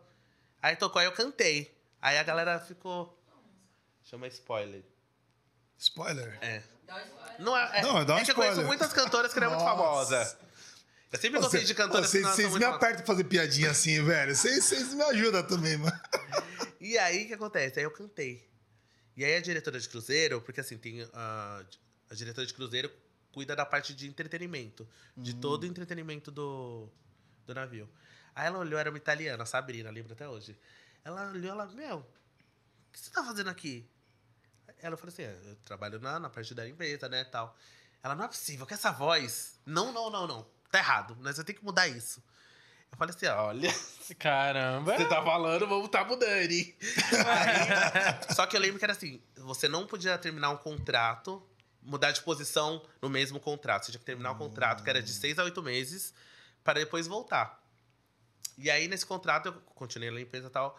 E aí ela falou assim: Meu, eu vou te indicar um cara no- em São Paulo que você faz um teste lá e você vem como cantor no próximo contrato. Aí, beleza, terminei o contrato, vim, mas sabe essas conversas, né? Aí passou pro cara de São Paulo, conversei com ele, fiz várias audições, tal, tal, tal. Eles me prometeram um monte de coisa. No final das contas, nada mudou. Voltei de novo no segundo contrato, Como limpeza. como limpeza. Só que aí eu peguei, eu com- comecei a cantar, já era outra diretora de cruzeiro. Putz. E aí eu comecei a cantar voltei a cantar, só que aí eu voltei a cantar I Believe I Can Fly, do R. Kelly. Era a música que eu cantava no show. E aí essa diretora falou assim, meu, não, você não vai ficar. Ela- Não, não, Essa não, nova não. diretora É uma- a mesma- é outra mesma- falou a mesma diretora. coisa. É, falou a mesma coisa. Eu falei, meu, mas. Eu falei, eu não vou aguentar mais ficar aqui limpando e tal, porque me deram uma ideia que eu ia mudar. Quando eu embarquei de novo na limpeza, eu falei, ah, meu, já fui desanimado. E ela falou, não, vamos fazer o seguinte. Se eu não te- conseguir te mudar pra cantora, eu vou te mudar, mudar pro entretenimento. Que já tá Opa! já é outra coisa. Porque no navio tem um- umas coisas bem divididas. Tipo assim, tem a parte cru, que é limpeza, o pessoal do bar. Toda essa parte de ralação pesada Braçal. é cru. E, e o staff é o pessoal do entretenimento, os comandantes. O pessoal... É, é até separado. Tipo, tem é, o crew mess, que é onde os crew comem. E o staff mess, que é onde o pessoal do staff come. Caramba, se, se eles E é comida assim diferente, mesmo? viu? Tipo, comida diferente No também? nosso, de repente, tinha todo dia a batatinha frita e o deles não tinha. Caralho. E como eu vim do, de lá de baixo, eu já tinha um monte de amigos. E às vezes eu ia comer lá. E aí não podia comer. Tipo, você não pode comer lá. Ah, eles não deixavam. Não deixava. Caraca, mano. E eu falei, ah, então tá, né? Mas eu nunca saí do meu, Nossa, dos mas meus por que, amigos. que eles separavam tanto assim? Até hoje, Eles assim, davam alguma, tem- algum tipo de justificativa ou não? Custo? Não. Custo. Era pra dizer que tinha um status, sabe? Cru Aham. MES e staff. Os cru e staff. Pra é, mostrar que tem um staff. Tanto que, nas cabines que a gente morava, quando eu era cru, eu que limpava minha cabine. Tudo era eu que fazia tudo. Quando eu mudei pra staff... Tinha alguém gato, que fazia Esquece. você. Eu chegava, saía, acordava, tava a cabine limpa, o bom... Sua boa toalha. Era outra, outras coisas. Outra vida, né? Outras, outras. E aí eu mudei. Ela conseguiu me mudar no meio do contrato Olha. pro entretenimento. Ela mandou um e-mail lá pra Genova, que era uma companhia italiana. E aí ela mandou lá, não. Um menino pediu pra ir embora do navio. Ela, não, eu vou te mudar. Eu falei, não vai conseguir. No meio, não existe, né? E conseguiram me mudar. E aí eu comecei a ficar na área de entretenimento. Então aí eu conhecia todos os cantores, aí eu sempre dava palhinha no. Todos os palcos eu tava eu dando palhinha. E aí foi isso no navio. E aí eu rodei o mundo inteiro, né, com o navio. Pra onde você foi, assim, de... Meu, eu tava. Eu fiz uma postagem esses dias, tá rolando uma trend lá no Instagram. Em quantos lugares você já foi? Eu contei. Eu já fui pra 23 países. Caraca, é muita e a Europa toda, praticamente França, Itália, Espanha. Se fosse colocar cidades, esse Ixi. número ia dobrar. Até pra África, Marrocos, Turquia, Tunísia. Você conseguia conhecer os países quando Conseguia. parava? Porque normalmente, como a gente ficava de, de seis a oito meses no navio, é claro, você saía meio que rápido. Quando eu era do cru, eu não tinha muito tempo de sair. Então era. Mas quando eu era, passei pra ser da animação do staff, eu tinha mais tempo pra sair. Então eu conseguia conhecer. Então, como normalmente o navio ficava um- uma temporada nos mesmos lugares, então cada dia que eu saía em um lugar, ia conhecer um lugar diferente. Entendeu? Que da hora. Mas- Qual lugar que você mais curtiu? Grécia. Eu gostei muito de Grécia. Santorini? Sa- Santorini, Mykonos. E na, na Acrópolis, eu falava, meu, eu estudava isso no, na escola. Eu tô na Acrópolis. Como que eu tô na Acrópolis, gente? Uma loucura. eu, um menino preto, assim. Não entendia nada. Cada dia eu tava em um país. Eu falava, gente, não é possível. Só que tinha problemas também, né? Tipo Porque que... quando acabava o navio, que eu voltava pra casa, tinha os meus amigos que estavam no, no rolê da mesma escola, nananã. E aí eu chegava cheio de informação, que, sabe, que você quer falar, Sim. quer contar. Só que você não quer contar se achando, você quer contar. Só Fala, gente, é possível, tipo, vários lugares legais, a galera, tipo, ah. Aí ficou meio que chato, sabe? Tá Na se achando. Cusão, Caramba. velho. Ah, também se achando. Aí eu falava, mano. Só que aí quando eu vinha, não consegui, não queria ficar uma semana. Falava, não. Sentia, preciso- sentia falta. Porque a né? galera do navio é, tem um- uma cabeça de, tipo, meu, quero morar fora, quero conquistar, sei que lá. Aquela época a galera não tinha essa ideia. Hoje, a galera tem essa ideia aí de pensar lá na frente, quero viajar, quero ter minhas coisas, comprar meu bom carro, minha boa casa. Mas antigamente a galera tava legal ali onde eles estavam. E aí eu chegava com muita informação. E aí ficava, muito parecendo meio, meio que né? não tava cabendo ali, sabe?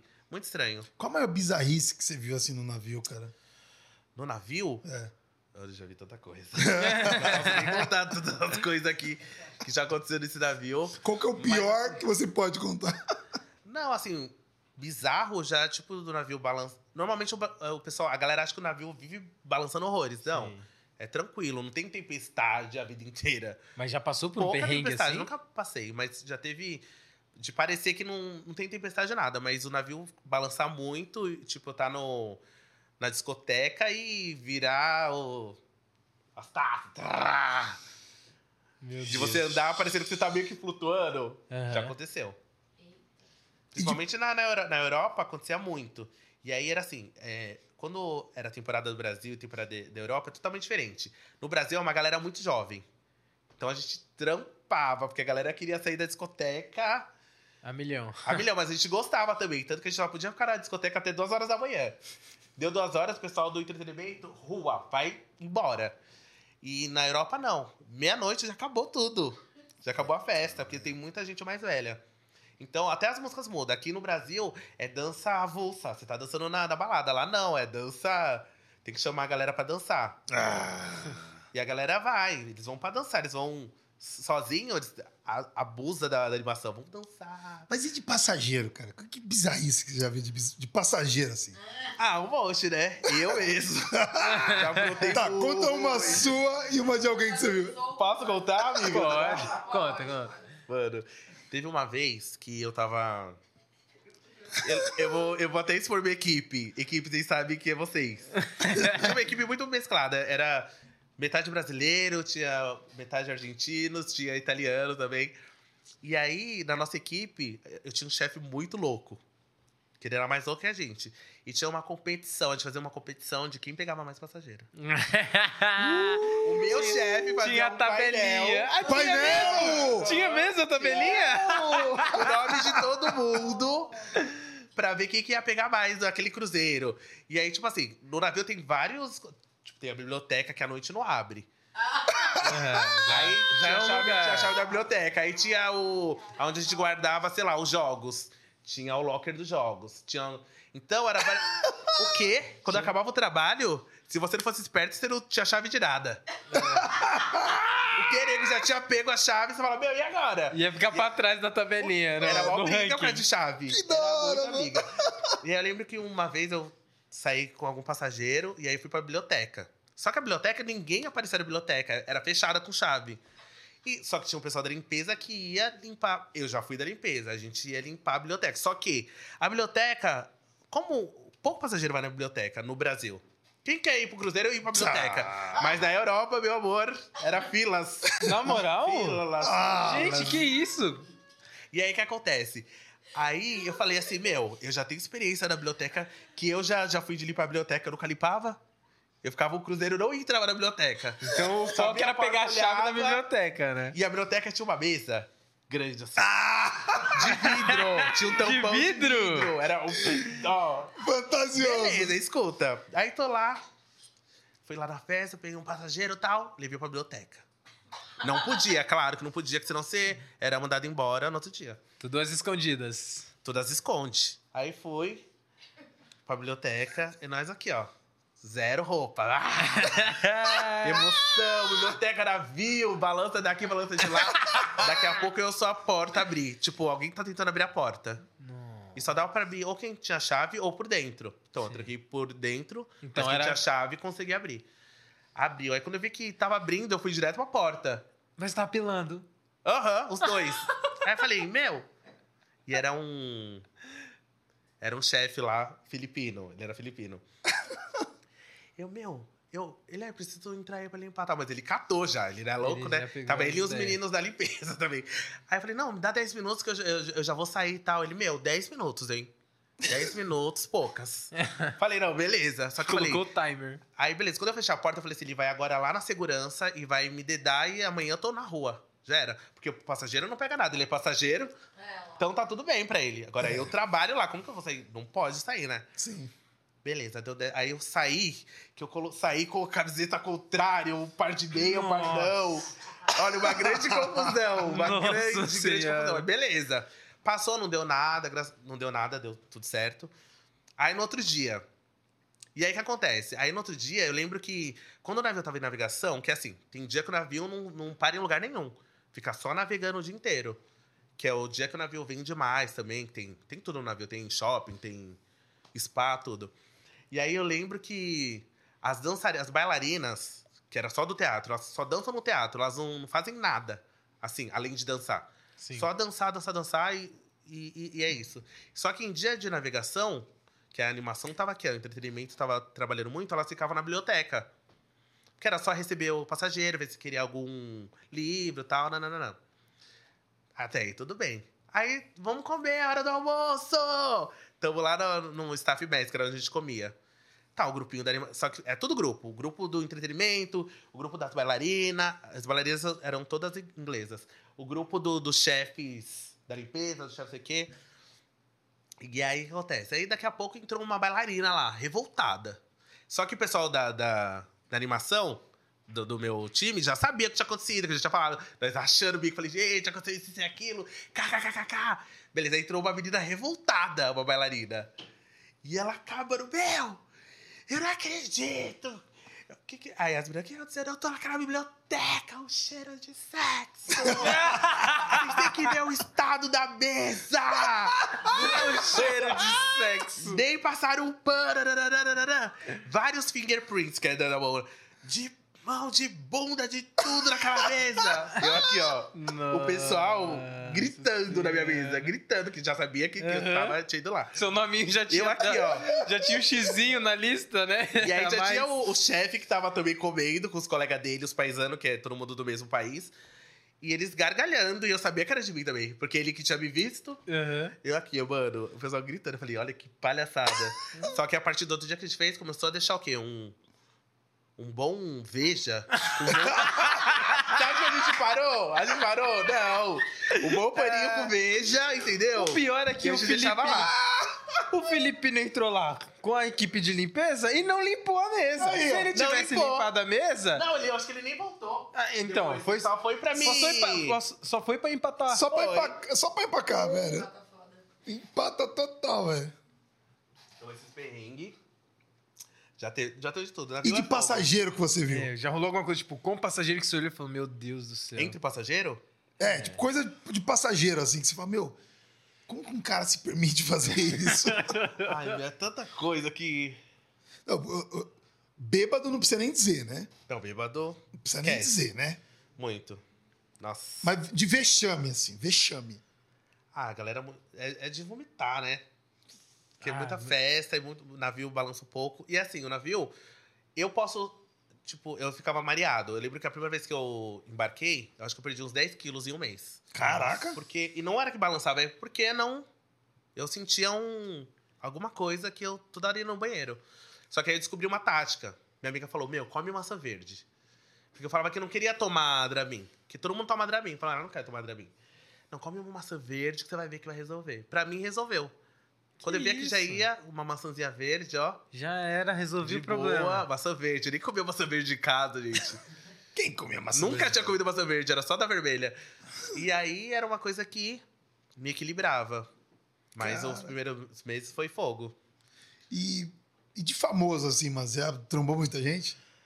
O meu navio não costumava fazer muito cru- esses cruzeiros de festa. E na vida? Foi depois de, de um tempo pra cá que começou a ter as festas de artista. Então no navio eu não lembro de ter. Não. Ah, era mais, tran- mais tranquilo nesse sentido, Pelo né? menos, né, mano? É. Sou- Eu já teve, já teve. Vocês falaram de perrengue, teve um perrengue que a gente passou em um país. Hum, na gosto. Tunísia. no Marrocos. Tunísia. Tunísia, Eu saí com. velho. Que assim, é, um- é, os países que são bem machistas, tem Sim. mulher não pode andar sozinha, mulher não. Eu saí eu e um monte de amigas. Só mulherada. Saímos, pegamos um táxi, o táxi já não queria levar nós, porque tinha muita mulher que ela levou a gente. Aí a gente foi parar num bar e eu descemos, vamos tomar uma cerveja. Tomou. Aí entramos, entramos no bar, as meninas entraram primeiro, pegaram a boa cerveja, achando que tava no Brasil, né? Saiu tomando aqui, ó, cerveja. Daqui a pouco uma gritaria na cidade. Gritaria. E a gente não entendendo nada. Aí o taxista acabando com a gente. Entra no táxi. Entramos no táxi.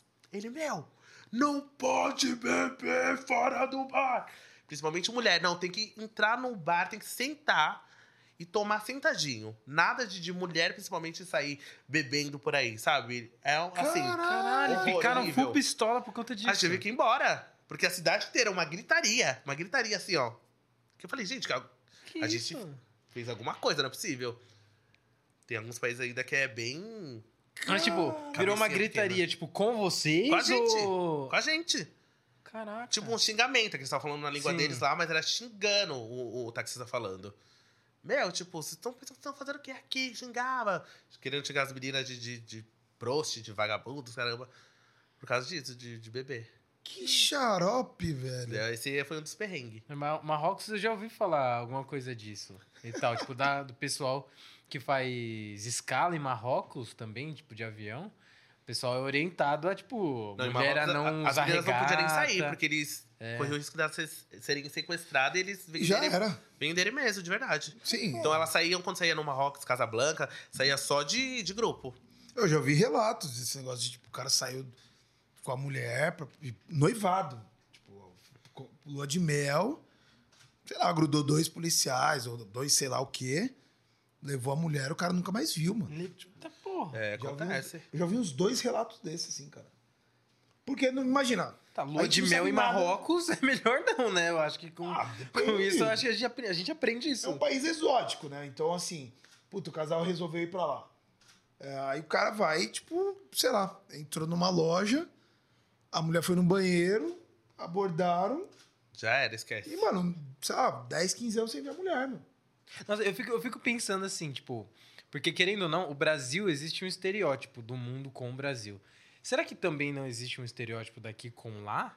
Ou isso é, tipo, é regra ou é exceção? É, não dá pra saber. Não dá pra saber. Mas aqui o pessoal, os gringos amam vir pra cá, né? Porque É, aqui, ó, essa. certeza. Brasil, Brasil, beber na rua, na, caixa- na calçada, pode, Brasil, país lei, pode beber à vontade, pode beber em qualquer lugar, como você quiser. im- É o país livre. Eu, Imagina o essa parte seguinte. do Brasil é... não- Gente, Qualquer, E tem pa- que ser assim, tem né? que ser assim, que isso, ficar não poder beber? qualquer país um pouquinho melhor, é, na conversão da moeda, o cara se diverte aqui, cara. Imagina o cara, sei lá, é, americano. Puta, O cara, sei lá, o dólar 1 para 5. Ah, vou levar 5 mil dólares. Porra, velho. 5 mil dólares vi- virando 25 mil reais pro cara passar três semanas aqui. É Ah, muita... 25 pau, velho. Pra você gastar em três semanas. O cara faz o que ele quiser aqui Lógico. no Brasil. Literalmente o que quiser. Não, tem um Assim, amigo meu que ele é casado com um cara espanhol. Era, nem sei se é ainda. E é isso, quando eles vinham pro Brasil. Ah, vamos pra churrascaria. Não, eu que pago. O marido dele fazia questão de Ah, pagar. Falava, tinha isso, vamos, né?" então. Vamos tentar com seus bons euros aí. Euro aqui chegou como? Chegou triplicado. Sim. E é fogo. E então aí no navio, então foi a minha primeira experiência cantando pra um grande público. Ah, que nesse sim. show, nos shows que eu cantava no teatro, gente, era um teatro pra 3 mil pessoas. E é sempre é E era dois- cheio, né? Era sempre cheio. É que Porque legal. sempre era numa, sei lá, era uma noite. Alguma noite especial, noite do comandante, noite de gala. Era sempre noite de gala. Sim. E assim, era dois turnos, eu lembro. Tinha um intervalinho. E, meu, era a hora que eu me realizava. Eu lembro que o primeiro navio que eu trabalhei, eu trabalhei, fiz três contratos. Eu cantava, eu descendo as escadas. Era três andares o, o teatro. Acho que tem até esse vídeo no, no YouTube. Eu descia as escadas cantando e chegava até o palco. Nossa, ficava assim, meu. Sabe quando você tá realizado? Realizado. Aí tinha uma- um outro navio que eu cantava e o palco descia no final, assim, ó. Aí saía por debaixo. Ah, é uma loucura. Eu acho que Nossa das melhores experiências no palco foi no navio. Dessa, dessa granditude de, de palco, de grande palco. Sim. E como que é aquela história, meu? Pô, a gente tá conversando ali. Erika Badu, velho. Como que é essa história, meu? Só, só conta pra gente, cara. Gente, Erika, eu sou muito fã da Erika Bradu, muitos anos. Eu lembro que. Eu lembro, recente. Eu fui em 2019, 18, eu fui pra Nova York e fui pro Afropunk. E, tipo, o show principal do Afropunk, no dia que eu fui, era do Erika Badu. E, assim, uma galera. A galera, tipo, curtindo como se fosse Ivete Sangalo aqui. A negrada assim, no Brooklyn, a galera emocionada, curtindo Erika Badu. Horrores. Aí Isso passou- no Brooklyn. e no Brooklyn, isso 2018. 2019, antes da pandemia, a Erika veio pro Brasil fazer show no Espaço Nice. das Américas. Compramos ingresso, vamos pro show da Erika Badu. Só que aí, sabe que o universo vem trazendo as coisas, né? Sem querer.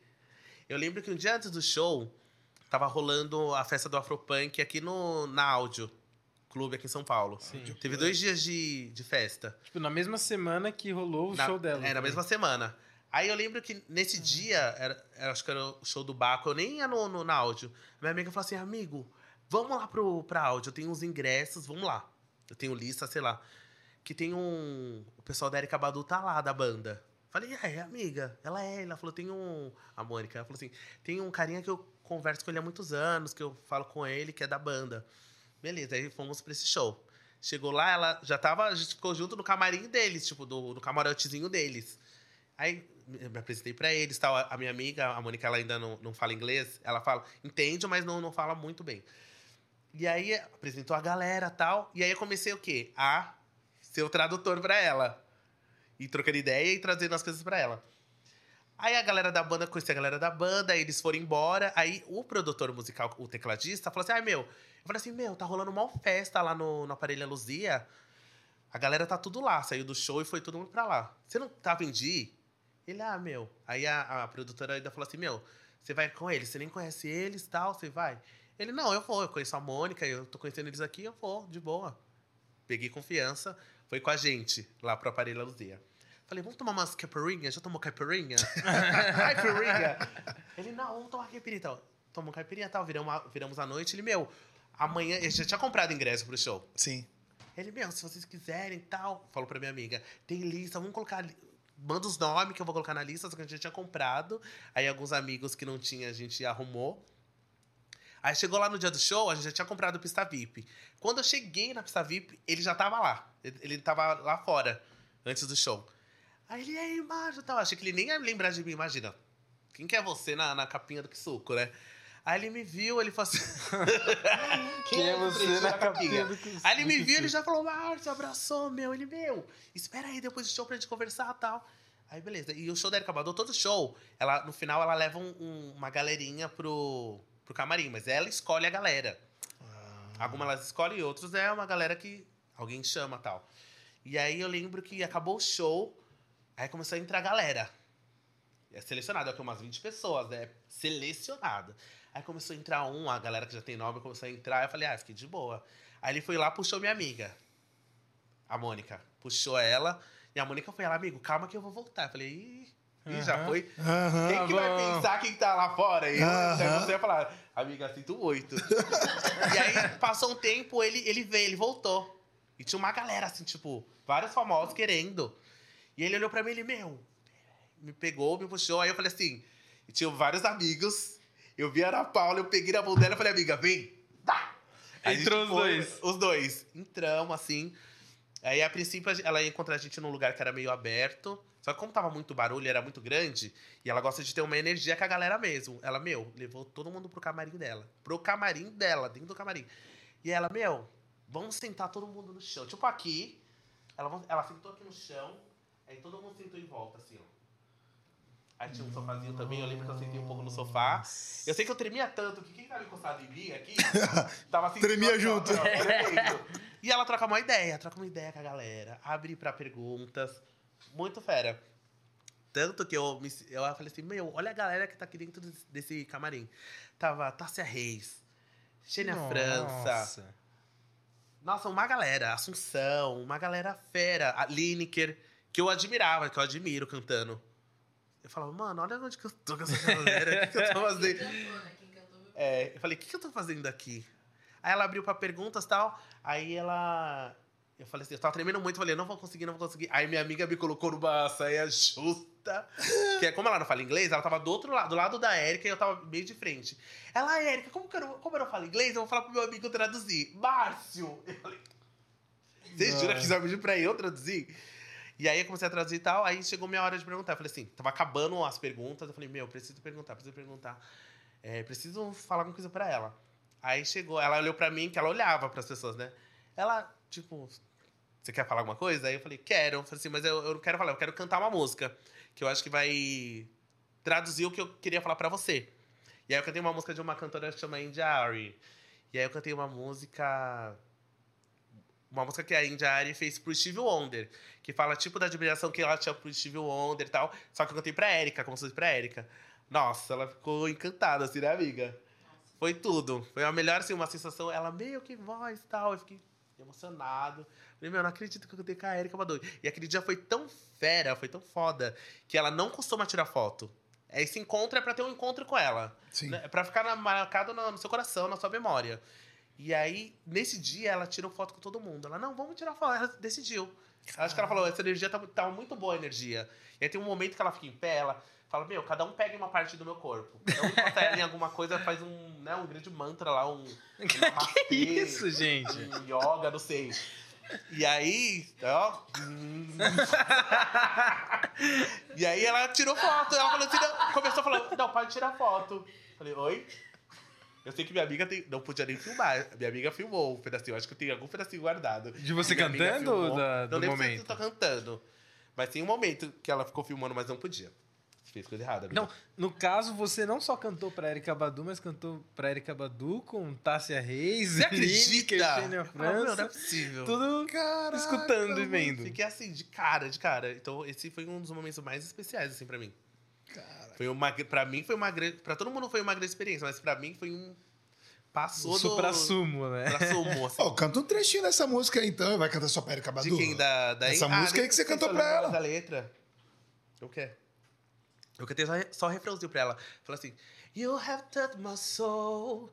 I want you to know you are my hero. You love so much so to put in plain and simple. You are wonderful. Fala assim, tipo. que é? Tipo, você toca minha alma, você é minha heroína, sabe? Você me faz sentir bem. É uma música bem especial. E aí eu cantei pra ela e foi isso. Foi uma das melhores experiências que eu já tive. Nossa, maravilhoso. Aí todo dia aqui, ó, ó, ó, ó, ó. Me surpreende. Surpreende. esse- Cada episódio Isso aqui, ficou ó. guardado pra mim no meu coração. Isso Ah, ficou. se pra gente já tá. Nessa época, você já cantava... Porque o Cruzeiro foi bem antes disso.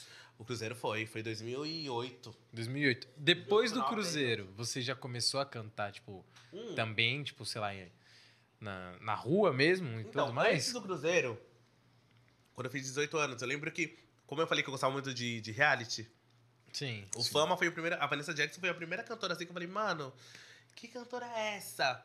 E eu, assim. Só que A ela Vanessa começava. Jackson ganhou fama. Ganhou né? fama. Primeiro reality de música no Brasil. E aí eu gostava muito dela. Só que eu não podia ir nos shows dela porque, dela porque eu era menor. Ah, E aí eu falei, meu, no meu, no meu aniversário de 18 anos, eu vou fazer lá no barzinho que ela cantava, num pub. Ou de Vic Pub, lembro até hoje, na Vila, Vila Olímpia, eu acho. E aí eu fiz. E eu sempre. Eu era da comunidade dela no Orkut. Orkut! era da comunidade. Aí eu lembro que quando eu fui. Ia, fiz meu aniversário lá, eu fiquei, mandei um monte de mensagem no Orkut. Porque ficava aparecendo, né? Eu enchi a página assim: Vanessa, eu quero cantar com você, eu sou muito seu fã. Que louco que eu falar que queria cantar com Vanessa Jackson. quero cantar. Que eu era tímido ainda na época, né? Enchi. Ela não, respondeu lá na DM. Ela respondeu a... Respondeu. Tinha uma DM, né? Não tinha uma DM? Tinha um chat no, no Orkut. Depoimento, depoimento. Ela, não, meu assessor vai entrar em contato com você, tá, nananana. Eu falei. Já sei, beleza. Aí fiz o meu aniversário lá, levei a família inteira. Você foi, a Ana, a, a Ana foi também. Lotou, lotou assim, já era lotado o lugar. E aí, acho que foi a primeira cantora que eu ouvi assim, que sabe quando bate seu coração? Sim. Que lembro até hoje, ela entrava cantando a música da Alicia Keys e Faengário. Some people want it all. E ela entrava cantando, descendo uma escada. Meu, quando eu via, o coração aqui, ó.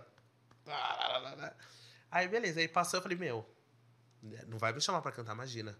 Aí o assessor dela me chamou, o, o, o Joe, me chamou antes de começar o show. Ele, meu, deixa eu te apresentar a Vanessa. Falei, Ah, mas ele já sabia que você ia fazer aniversário lá.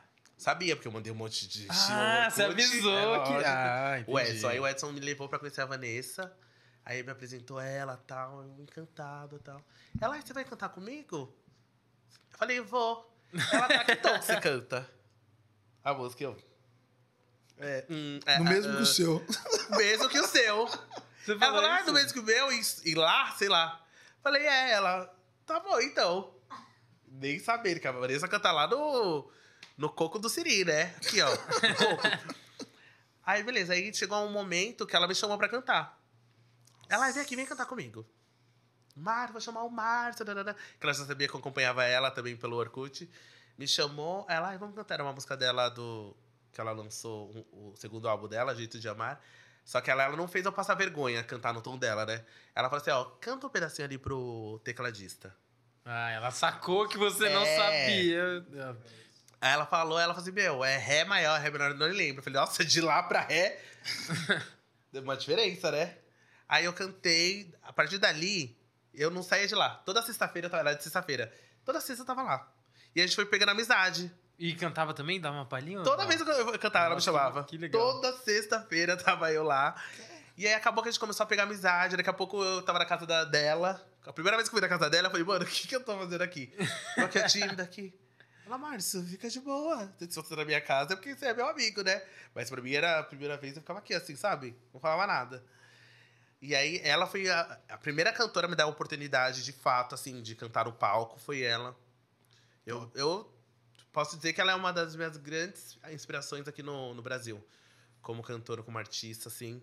Que me deu oportunidade mesmo. Então é isso. A partir dali também me abriram muitas portas. Porque, tipo, a galera viu você cantando com Vanessa Jackson. Mano, se ele cantou com a Vanessa Jackson, esse pretinho tem alguma coisa. Sim. Você cantou que com canta ela com a só lá? Vanessa é. Hã? Você cantou com ela só lá ou em outros lugares também? Depois eu cantei em outros lugares. Você virou começou back dela, chamar né? pra- É, eu fiz back em uma época. Você Na fez- verdade, eu era um, um grande severino. Né? que aí eu virei amigo, daqui a pouco, eu em todo, como eu ia em todos os shows, eu fazia produção, daqui a pouco eu cuidava da- das redes sociais, aí eu fazia backing, aí eu cantava, mas todo show ela me chamava pra cantar. Todo, em qualquer lugar. Aí ia viajar com ela. Assim, uma das, das melhores experiências que eu tive, assim, foi, foi com ela. E a galera que, eu conhe, que me conheceu naquela época foi graças a ela, né? Porque a partir do momento. Ao meu talento também, mas a partir do momento que ela me apresentou pra galera, Abriu porta. abriu muitas portas, né? Você fez o Dexter também, né? Fiz o Dexter. Na verdade, eu fiz. A gente gravou o DVD dele. Na verdade, eu fiz pro Rodrigo Teaser. Rodrigo O Teaser, que é o, o Michael. do Michael. É, eu amo ele. Rodrigo. Cara, Ele ia fazer participa- ele fez participação no show do Dexter, no DVD.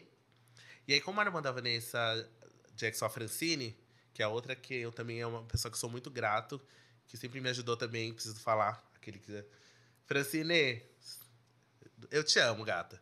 A gente tá meio obrigado, faz uns anos que a gente não se fala. Mas ela foi uma da. É, faz, faz anos. Isso foi de 8 Já tô a resolvendo, 80 declarando, muito gata. Tô me rápido. declarando. Se você assistir esse podcast, amiga, você tá no meu coração. Ô, ela- Francine, não, não. É, é, não, é- Tá resolvido, Francine. Independente. Tá resolvido. Tá resolvido. acha que Deixa nos comentários. Tá É isso aí, resolvido. é isso aí. Em rede nacional, um eu te amo. Tá Tá resolvido. resolvido. E, e a Francine, ela eu acho que, que sempre acreditou mais ainda, porque todos os trampos que eu fiz fora, tipo, eu fui cantar em banda de casamento.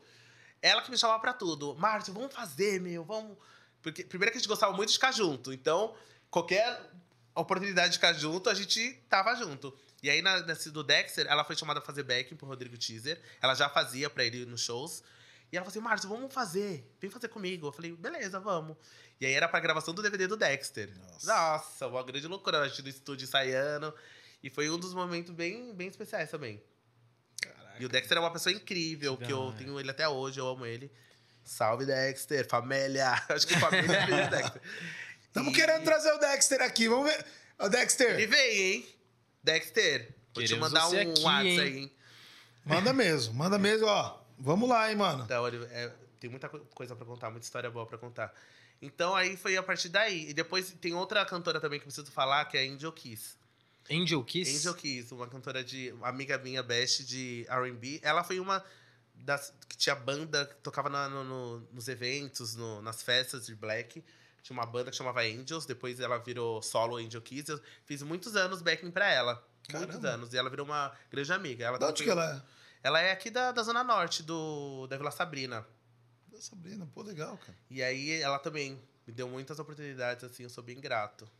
Legal. Bola, Mas isso você trampando como backing e tudo mais. Não, isso eu fazendo... trampando aleatório. Sim. Em trampo. Em algum momento você decidiu fazer o seu trampo O autoral.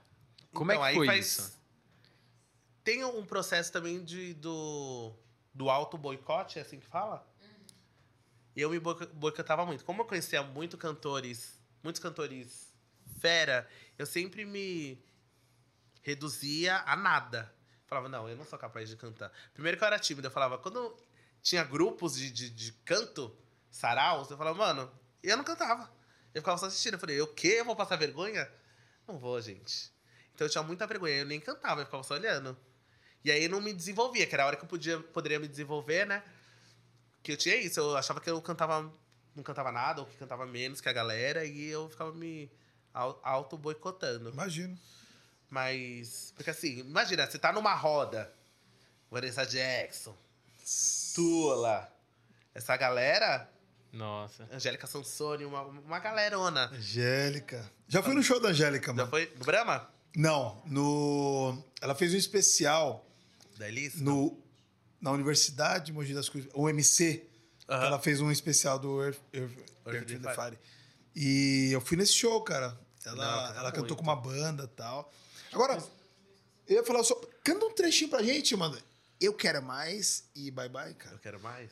Dá só aquele trechinho pra galera lá no Sala BP ouvir na íntegra. É verdade. Vou fazer o trechinho, então, o refrão de Eu Quero Mais. Eu quero mais do seu amor pra mim, eu quero mais do seu carinho aqui, eu quero mais de você pra mim. E eu quero mais da minha vida com você, mais não quero nem parar pra pensar em te perder mais.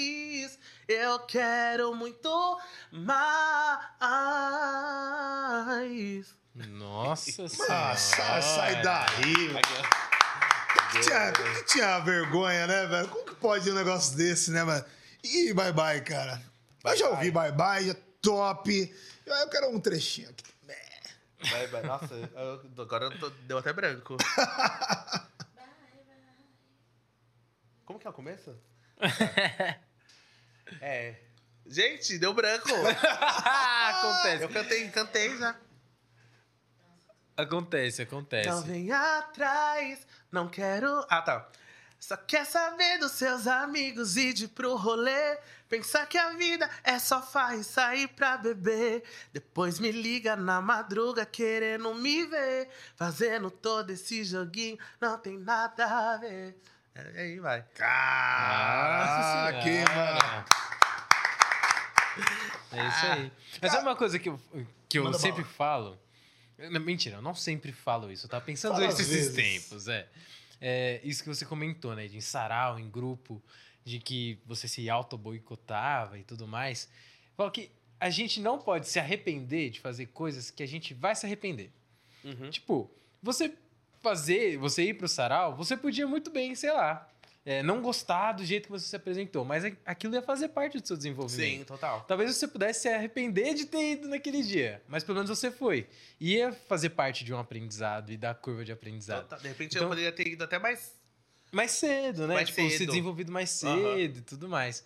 Então, é uma frase meio paradoxa, mas que no final das contas ela faz sentido. Tá filo- Você tá filosófico, Eu hein, tô, eu rapaz? tô, Tá- tá. tá- É, essa- as conversas que a gente tem aqui, entendeu? No Black People, tá me deixando um pouco mais cabeça. Caramba, hein? Top. O Matheus tem um negócio de hipnose, né? Que tem um sorriso perfeito, né? Nossa! também. Mas assim, é- eu- Esse aqui é o solteirão da Ah, equipe aqui, ah, ó. não, vai é o cara que é assim, Vai mano. começar. Nos chats ali, ó. Mateuzinho. Mateuzinho. A galera emocionada, né? Mateuzinho. Não, é porque Que eu- chat- O, o Rodrigo, ele tá no chat dele achando que tá no meu. Só. Não tô entendendo isso. Meu chat é só tia. Oi, Rô. É que tem uma coisa, eu falo que a parte preferida, minha preferida, em alguém é a boca. Olha Então quando eu olho alguém, primeiro eu olho a boca, depois as outras coisas. Depois olha o resto. e a parte que eu odeio do corpo é o pé. É, mas, mas tem que escolher. Não, não. Pé, odeio. Não, não, mas ser humano é assim. Tem que escolher, mano. Ou, ou tem o pé bonito ou é bonita. Não, Não tem como, não tem Se como você ter olha os pro dois, rosto velho. de alguém e a pessoa é bonita, o pé é feio. Esquece o pé. É. É da canela Porque pra assim, cima, entendeu? é, porque se o rosto é bonito e o pé é bonito, tem alguma coisa Não, no meio não, que não, tá estragando. Vai te sacanear, entendeu? Vai acontecer alguma coisa com você, entendeu? Não, não vai dar certo. Agora, Marcião, uma, uma curiosidade minha, assim, né? A gente ba- bateu um papo antes. É, você citou no começo, né, cara? E eu queria te trazer um pouco dessa, dessa provocação para você falar um pouco pra gente sobre isso. É, você falou do fato de pô, gay e preto. Que é um barato que assim, você acumula né, é, duas questões que a sociedade é, ainda está em processo de entendimento É, e melhorou bastante, né? Mas já. melhoramos bastante, obviamente. Mas é, para você hoje, como, como, que é, como que é o teu dia a dia, é, o relacionamento com a sociedade nesse aspecto? Olha, eu vou falar pra você que essa pauta aí era uma pauta que eu sempre fui bloqueado de falar. Sim. Eu, eu mesmo. Eu sempre tive muito problema de falar do- das minhas questões sexuais e tal, por conta da família. Não porque a família não aceitava. É várias coisas. Sim. Mas assim, minha família sempre foi top. Todos meus primos, eu falo que são as melhores pessoas, que desde sempre me acolheram. Então, até hoje, todo rolê que vai ter, não. Eu faço questão do Márcio ir, não, não. Os amigos, não. Não, chama o Márcio. O Márcio vai estar no rolê? Não, ele tem que ir, porque ele é muito divertido. A gente se diverte, a gente bebe, porque eles adoram me dar o, o drink. Eu não sei porque vocês gostam de me dar drink. Eles gostam de viver a mão do palhaço. Bem Só que eu tinha muita questão de. Porque eu acho que a questão da. Assim, a minha mãe, eu falo que ela não que ela não me aceitava. Ela tinha.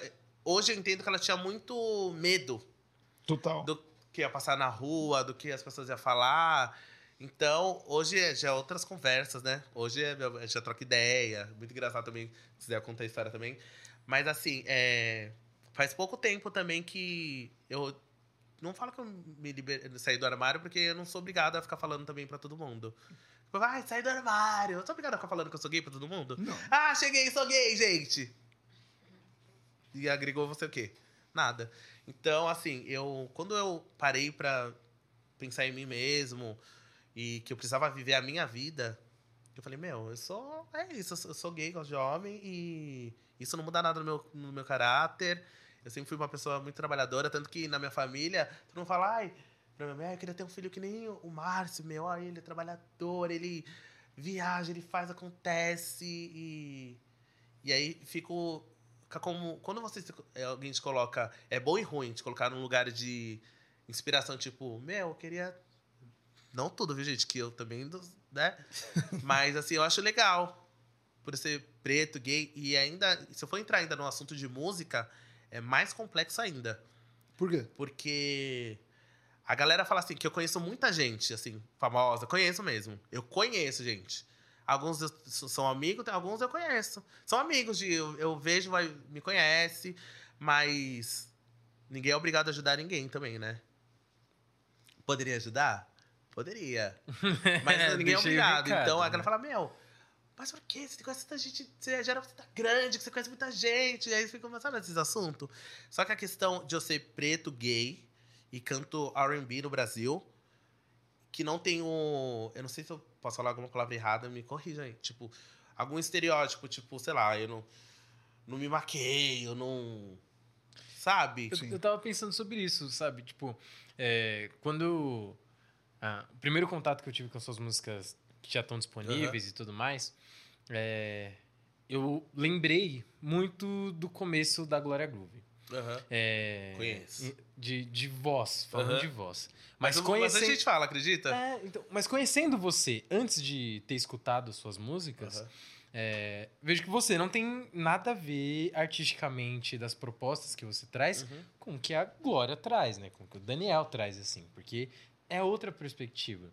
Nos últimos anos, depois da Pablo, Glória e outras artistas nesse sentido, é, trouxe uma visibilidade e normalizou muita coisa. Uhum. Tipo, do lance de você ser gay ou de você ter uma sexualidade que não é o padrão, que não é o normativo, e você ser aceito, e a sua música ser aceita. Porque existe um nicho. Só que eu. Eu queria saber como que você se enxerga nesse sentido, porque eu imagino que você não se encaixe nesse nicho, É, mas é, é, ainda chegar aí. é, mas a interseccionalidade, né, de ser um homem gay e preto, tipo, você acaba não se encaixando em nada, porque é o que eu falo o seguinte: as cantoras, as mulheres, as cantoras mulheres, elas têm a pegar o, o- trazer os caras gays, os as drags, ou quem performa, ou quem se pinta, sabe, que é mais pá, carão, pra elas. E eu que não não me pinto ainda, vai que der do certo, que sou assim, sou básico, simplão, eu gosto de cantar R&B na minha, na boa. E aí não traz, porque ou é a lacração, ou é o homem. Os homens levam os homens, porque é o o homem vai levar homem, os cantores homens, vai levar o gay. É gay, homem. Não vai trazer, porque é gay. Sim. E as mulheres não vai levar porque não não tem uma feminilidade, tipo, não tem, não se pinta, não é uma drag, entendeu? Então eu fico aqui, ó, parado. Tipo, Não existe um movimento de homens gays pretos que estão. Exatamente. é, não existe essa bolha. Ainda, Existem né? homens gays pretos, os homens que são lacração. Que de repente chega aqui, pinta uma boca, pinta o olho, uma- umas unhas. Tá tudo certo. Eu até falei que eu nunca pintaria a unha, mas eu tô querendo fazer um coloridinho aqui. mas entendeu? Aí eu fico aqui no meio do caminho. Porque nem as mulheres acolhem porque não tem, não é muito feminino, não sabe? Ou não. Ou, e os homens porque não é, que é gay. Então você fica aqui, tipo, meio. não sabe? Pra onde que eu vou? Se, a partir do momento que você é, expõe isso, Uhum. se espera que você passe a ser mais feminino? Se, se- se- Espera-se isso de você? As pessoas? Sim. Sim, já falaram pra mim, meu, meu, não tem nenhuma drag assim que canta muito preta. Eu acho que se você virasse drag, você ia ter um caminho. Mas eu admiro, eu conheço a Glória. Sim. Conheço pessoalmente de conversar. Né, Glória? Aquele feat lá, viu? Por favor, eu ia amar, inclusive. Nossa, imagina! muito. Todo mundo fala que a gente tem umas coisas parecidas. Se você quiser, eu quero. Entendeu? Mas. Nós também. É, inclusive queremos você aqui. Que eu conheci a Glória, a Glória bem no, no começo. Legal. E aí, no meio do caminho, a gente deu uma dispersada, mas eu sigo admirando. Eu acho que o trampo dela, eu me inspiro muito, porque ela canta. A parte do RB, a gente é muito parecido. Assim, eu cantaria as o EP dela que ela fez, o Affair, que é de RB, eu cantaria todas as músicas. Top. Sim, de boa, de boa. Então a gente tem muita coisa em comum. Artisticamente Eu- falando, artisticamente né? falando. Da hora. Legal isso. E, e é isso, aí eu. Mas eu não desisto, né? Uma hora vai. Não, sei. eu acho que, tipo, quando a gente fala de arte, tem muito disso, né? Principalmente da música. Existem, é, igual eu comentei, bolhas e tudo mais, que ficam mais, fica mais fácil da sua música chegar nas pessoas, porque a partir do momento que existe uma bolha de artistas que se ajudam, também tem um público que já sabe aonde buscar Não, isso sim. a- aquela música. Então, você se sentindo nesse, entre aspas, limbo, é, de, fica mais difícil de você alcançar o público, mas com certeza absoluta, a partir do momento que você alcançar esse público, as coisas vão fluir naturalmente de forma exponencial, sabe? É, eu imagino que, na, na mesma medida que você se sente dessa forma, tem outros caras que também Não, se sentem certeza. e que eu acho que tá precisando esse movimento acontecer. Pra gente normalizar cada vez mais a, a- a- ser plural, sabe? É, dentro dos movimentos artísticos e no caso que a gente tá falando da música. Tipo, a gente normalizou de alguma forma ver caras é, brancos gays fazendo música. A gente eu conseguiria pensar pelo menos uns três nomes assim que eu escuto. Uhum. É, drag, a mesma coisa. É, agora, nesse recorte que a gente tá Que falando. tem visibilidade ainda, né? É, que tem visibilidade pra caramba. Normalmente são os mais claros ainda. É, então. E aí, É quando a gente questão. fala sobre homens gays e pretos, principalmente retintos, que já é um Uhum. outro recorte e tudo mais, eu acho que é um movimento que precisa acontecer, mas quando acontecer, tem um público pra pra consumir, sabe? Total. Então, continua na luta Que que, eu falo vai assim, rolar. eu falei, eu queria ser um, um ISO. um ISO, sabe? Porque ela Boa. canta. Aí é outra pessoa que eu amo, amo. Conheci, já conheci também antes de, de, de- do Boom. E eu falo, eu conheço bastante gente. Imagina. Mas eu, eu, eu me considero também dentro de, de algumas de bolha. De alguma bolha eu devo estar. Privilegiar, privilegi, privilegiadinho. Mas não tem nenhum cantor pop, tipo, preto, assim, que fala, mano, cantor, nunca vi. Não tem espaço, esse espaço não, não, não chegou ainda. Cara, deixa eu fazer uma pergunta, vai. De- dentro disso, desse, desse recorte, a mulherada fica puta com você, velho. Você é um cara boa pinta, tá ligado? Negrão, Negrão. negrão, Negrão. com R's, com R's, Com com R's. A mulher era de, de longe ali. Porra, negão, pá. Puto, o cara é gay. A mulher ia ficar puta com Não, isso, fica. velho. Fica. Mas vai. Fica. Ah, mas, ó, eu vou quebrar. mulher tá puta Mas, ó, Pô, ainda bem, mano. E, e obrigado, tá, mano? E obrigado por isso, tá, mas velho? eu vou acabar quebrando essa pergunta, sabe por quê? Diga. Porque eu me considero um cara bonito também. Não, Só você, que. você, você é o. Você é a atração do programa, velho. É diferente. Ai, não fala assim, Rodrigão. Eu falei que eu sou um convidado fixo aqui. É só isso. Mas, Mas, ó. bancada pra desfocar um pouco meu marido. Ah. Possibilidade, assim. Pra desfocar Ah. ele. Me coloca... é, Acabei de receber a informação que me colocaram aqui só pra desfocar de você. Ou seja, pra ter um contraste. Enquanto eu sou um cara bem medíocre, você é um cara. Não, que isso? Não, aí também entendeu? exagerou. Não, eu não, Isso, falei, não falei do Mumu porque a esposa tá aí, eu vou falar do, do Pretão. bem vou falar- medíocre, Ajuda nós, né, família? Mas enfim, o que eu quero dizer é o seguinte: quando eu tô no rolê ou algo do tipo, Diga. caras gays também ficam putos do hétero. Então, essa Sim. pergunta acaba se quebrando. Puta. Então, então eu quero ouvir a história dos dois. Gente, Ô, ô, chega calma. com esse negócio Calma. de hétero, gente. Ô, 2021. Não tem já, mais já provou? coisas. Oi? Já provou? Já. Algumas vezes, e não é minha praia. Ai, olha lá. Que pena. Opa! Era o que eu ia falar, então, mano. Falei, se não provou, vamos tá provando. e Depois É. tira suas conclusões, né? Mas então. O argumento que eu isso. por terra. Não, não, não. Eu- agora eu quero duas histórias. Agora eu quero duas histórias. Eu quero de uma mulher que ficou puta com você e de um cara que ficou puto com você. Se isso, virem. meu Deus Contem. do céu. Ah, sua amiga, ah, que, que canta ali, Beck, que era Beck do... Olha, estão falando. Ah, Só pra quem não- Ei, conta. Agora tem que contar. Assopraram aqui pro Márcio. não, já Soprar. teve. A galera de chegar, chegando, meu. Meu, e eu falar assim, não, eu sou gay e tal. Não, mas não é possível, mas você não. Hum, bichinho. Hum, negocinho. Falou, hoje não, Faro. Tipo... mas, mas, já Mas você nunca ficou com mulher? Já. Nunca tive relação sexual, mas já. Com mulher? Nunca. Mas já beijei, já. Lógico. E não foi, velho. Não foi. Porra. Quase, quase, mas. Aí É. lá eu já vi que não, não tá. É a minha mesma relação com o inverso. É? Conta É. também. Co- Não, é, conte foi exatamente mais. a mesma Ele contou. coisa. Conta-me Ele mais. contou agora, é sua vez. Ó, já aconteceu uma vez, recente inclusive, fui na Baticu. Hum, Maravilhosa, festa maravilhosa. Olha o aí- nome da festa, hein? Bate cu. amo. Tu já imagina. Olha o nome da festa. Duas histórias.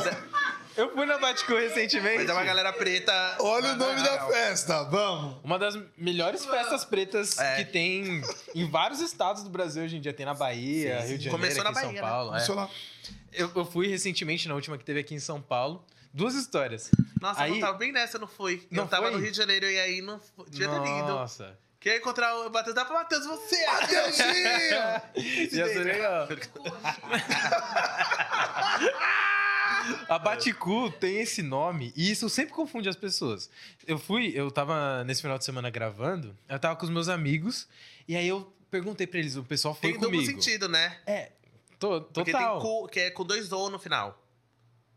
É, não é Baticu com... É, é que o cu poderia ser cool de legal. É, Cool. O e cu- é, sabe? Entendeu? Pode ser os dois, É um- pode ser o que você quiser, entendeu? É. E alguns vão dizer, e bater é legal. Bater é legal. não, depende do bate. Calma, hein, gente. Tá bom. É Aí, legal, mas calma. eu tava com os meus amigos esse final de semana e falei, eu perguntei pra eles, ah, como é que... Lembra quando a gente foi na Baticu e tudo mais? Aconteceu uma situação lá, como é que foi? E tinha um terceiro amigo que não foi e nem sabia o que era Baticu. E aí eu perguntei pra eles, porque esses meus amigos são um casal interracial. Aí eu perguntei pra eles, como é que foi, sei lá, a experiência de ser um casal interracial na Baticu? Eu usei essa frase. Complexo, né? E o meu terceiro amigo de braço cruzado só olhando aquela conversa. Aí passou, a gente o troca... Matheus no meio da Baticuça que meteu essa. Não, não, levantou no essa pauta. Baticu. E ainda pegou a taça de vinho e fez assim, Essa, ó. essa conversa foi nesse final de semana. Ah, tá. Depois da Baticu. Tipo, algumas semanas depois. Esse nosso terceiro amigo, tipo, ficou olhando. A gente conversou um pouquinho e falou: tá, peraí, mas deixa eu perguntar. Vocês foram no swing junto? Ele achou que a gente tava falando de um swing, por conta que eu perguntei como foi a experiência de vocês serem um casal interracial na Baticu? Eles acharam que era swing. Uma merda. Mas aí, falando já da Baticu, aconteceu, tipo. Porque eu se- sempre gostei de usar brinco de argola, é, sei lá, dar uma inventada nas roupas que eu uso e tudo mais. Aí as pessoas acham que porque tô dando uma inventada. Mas enfim, tá tudo bem achar também. É, só que aí me pediram pra tirar uma foto. Nessa que pediram pra tirar uma foto.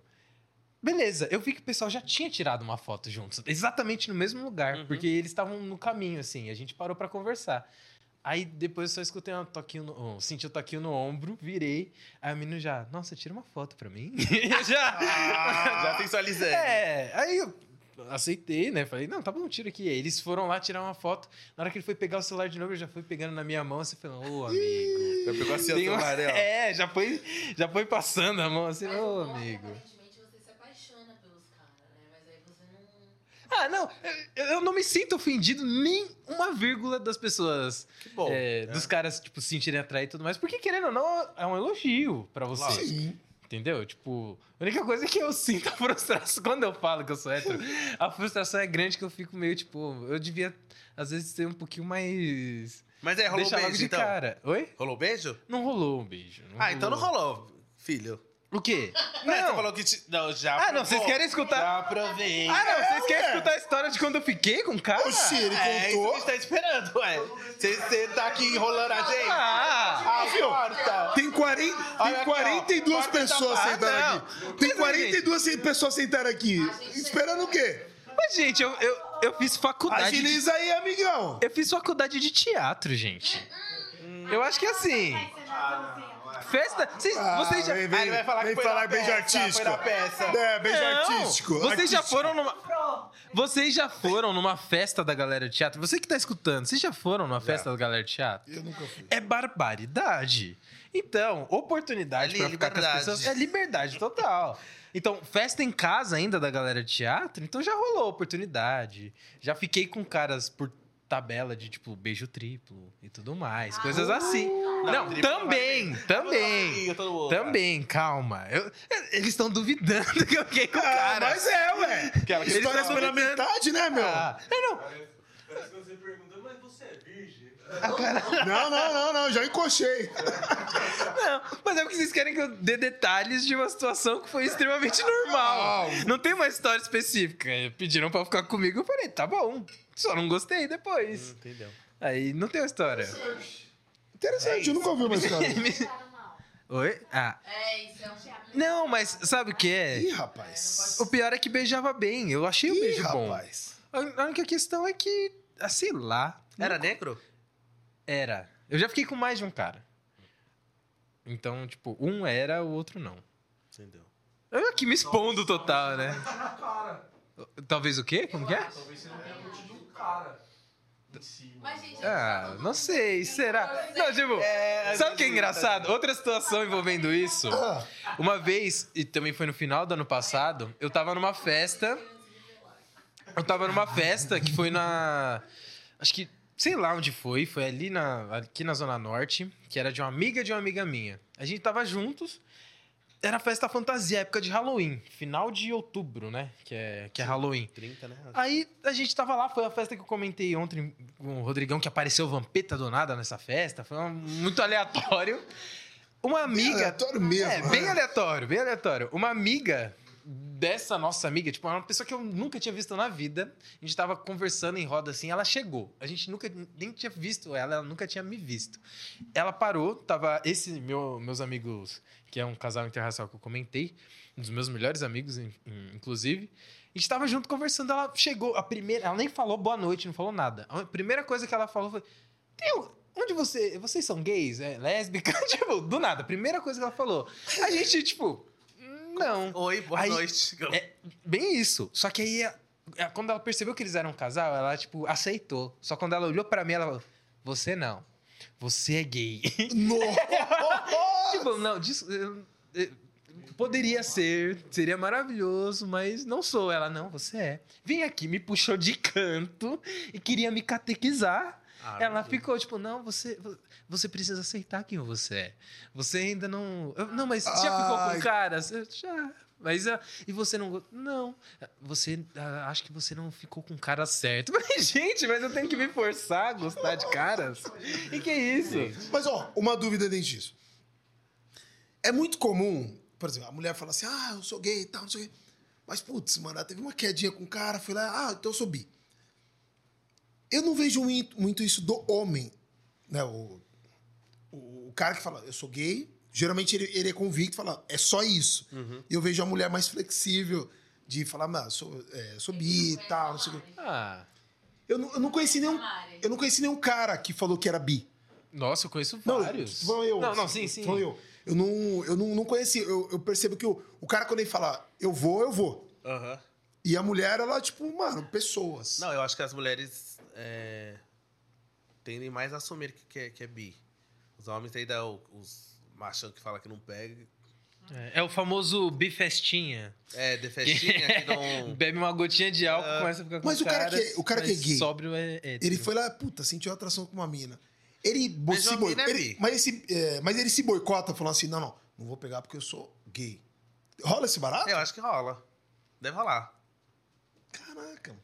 Se uma mina chega hoje, você, uma bonita, top e tal, não sei o que, você fala, caralho, mina da hora e tal. Você se boicota? Pra não ter esse Eu lance não de. sinto muita atração, mas já rolou já. Uma festa de, de um amigo meu, uns, sei lá, uns dois anos atrás. Tá na festa, mas você já tava bem em alto nível. e aí eu beijei, beijei ela. Fiquei com vontade de beijar ela e beijei ela. Mas é um- Aí os meninos naquela festa. Oh, Marcos Vera! Lá meu, gente. Mas-. Mas e a mina? Mas e a mina? A mina botou expectativa? O quê? Tipo não, assim- ela sabia que era gay, mas ela beijou. Ela tava com vontade. Mas ela botou, tipo, uma expectativa de. Pô, da hora, o cara, vai, o cara então não é gay, o cara é bi? Pode ou, ser. Ou a mina colocou aquela expectativa de, tipo assim. Mano, fazer uma pergunta bem escrota, Aham. tá? Pô, vou- igual existe o lance de, ah, vou, vou converter o cara. Ro- A, minha, a mina rola esse negócio, tipo assim, eu vou mostrar que ele é homem, sim. Eu vou trazer Eu- o cara pro lado de lá. eu acho que rola isso, não. cara? Ah, deve rolar, mas eu acho que ela não, foi de boa. Beijamos, ela já tava ela já sabia que era gay. Mas te beijou, beijou, beijou, beijou, beijou, e depois tudo bem, cada um. Mas sabe o que eu acho interessante nisso? Por exemplo, ele ter ficado com ela fez com que ele fosse bi ou hétero? É, Não, né? sim. E aí, tipo, um cara que é hétero, por ter beijado, tipo, outro cara, ou se, tipo, numa festa, ele ficou, tipo, o cara queria muito ficar com ele e resolveu ficar com o cara, faz com que ele seja bi ou, ou não? Porque esse foi muito uma questão pra mim. Mas É o que, uma que você acha? acho. Acho Você acha que é uma questão? Uhum. Porque, que, ah, que que eu... Qual que é a lógica eu que eu penso, criei? tipo assim, se ele beijou um cara, meu, ele sentiu alguma atração. então, Você não vai mas, beijar ninguém sem atração, a beijar por beijei. Ah, beijei. mas você beijou ela por quê? Porque eu senti vontade de beijar ela. Mas isso te fez bi? Ih, rapaz. É. Então, essa é a minha... A, a mas minha... fazia muitos anos que eu não beijava. E aí, Sim. depois eu não beijei mais nenhuma mina. Tipo, Mas a minha lógica foi justamente nesse sentido, sabe? De tipo, sei lá, um cara é hétero. É, porque eu não me falo, eu não me considero bi. Então. Mas e seria vacilo com ela, sem você sabendo que você é gay. Uhum. Tipo, você sentiu vontade de beijar ela naquele momento e de ficar com ela naquele momento. Só que se você, tipo, é, desse uma expectativa ou. Tipo, seria vacilo com ela você é, criar questões nela, sendo que você sabe o que você gosta e sabe o que você quer. Tá ligado? Uhum. Tipo, é uma. E aí eu, eu tenho todo um lance de masculinidade, quando a gente fala de relações heteronormativas e tudo mais. Só que quando o cara é gay e o cara fica com a mina, tipo, e ele sabe que ele é gay, as pessoas, tipo, mano, ok, beleza. Igual, tipo, eu perguntei pro Rodrigão agora. Só que quando o cara é hétero, e se o cara, tipo, se permite a ficar com, tipo, com alguém e tudo mais, porque naquele momento específico ele ficou, só que ele sabe que, tipo, mano, um relacionamento com um cara não vingaria, ou, ou ele não estaria sendo honesto com o cara, isso vira uma questão, tipo, não, o cara é bi, mas não tem coragem de se assumir, ou o cara é gay e ainda não saiu do armário. Eu acho que, sei lá, a sexualidade é tão plural, a gente precisa tem, exerci- fazer o exercício de parar de querer colocar as pessoas em caixinhas, sabe? Aí minha pergunta dentro disso.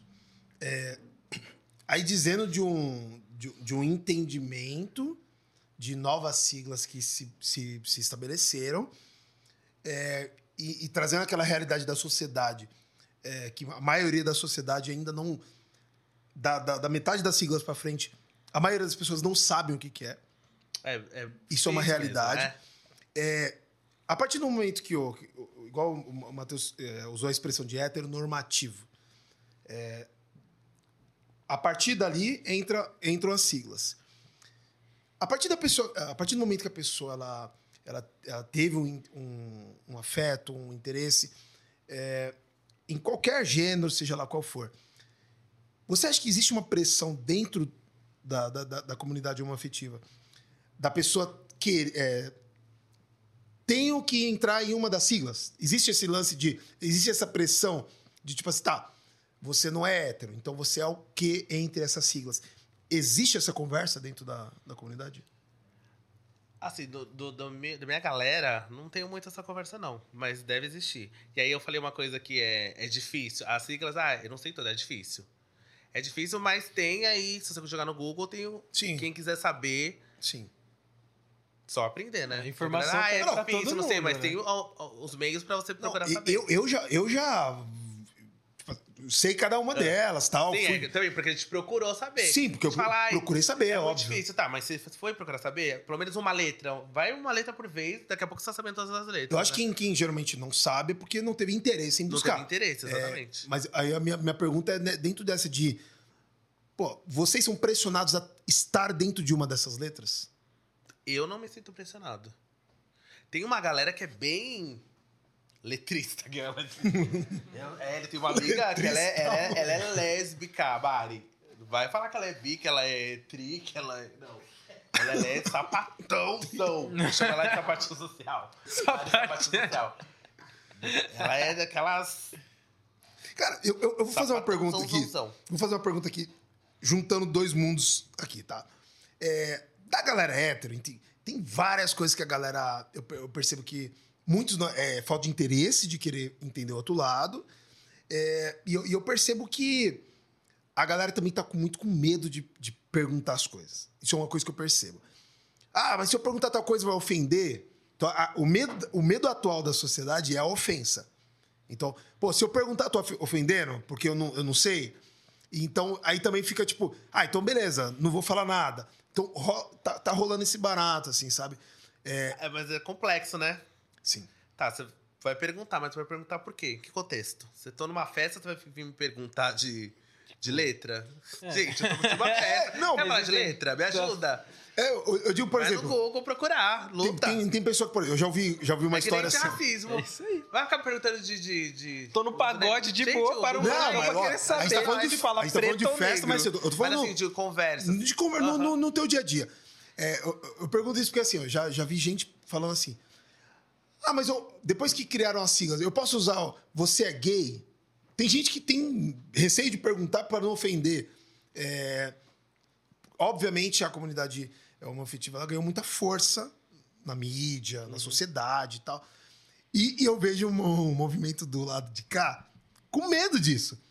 Ah, se eu falar. Tal, se eu falar é, é homoafetivo, é, eu falar gay, se eu falar lésbica, se eu falar é, sapatão, se eu, fa- essas, esses detalhes, tem muita gente desse lado com medo de ir. Como que eu reajo?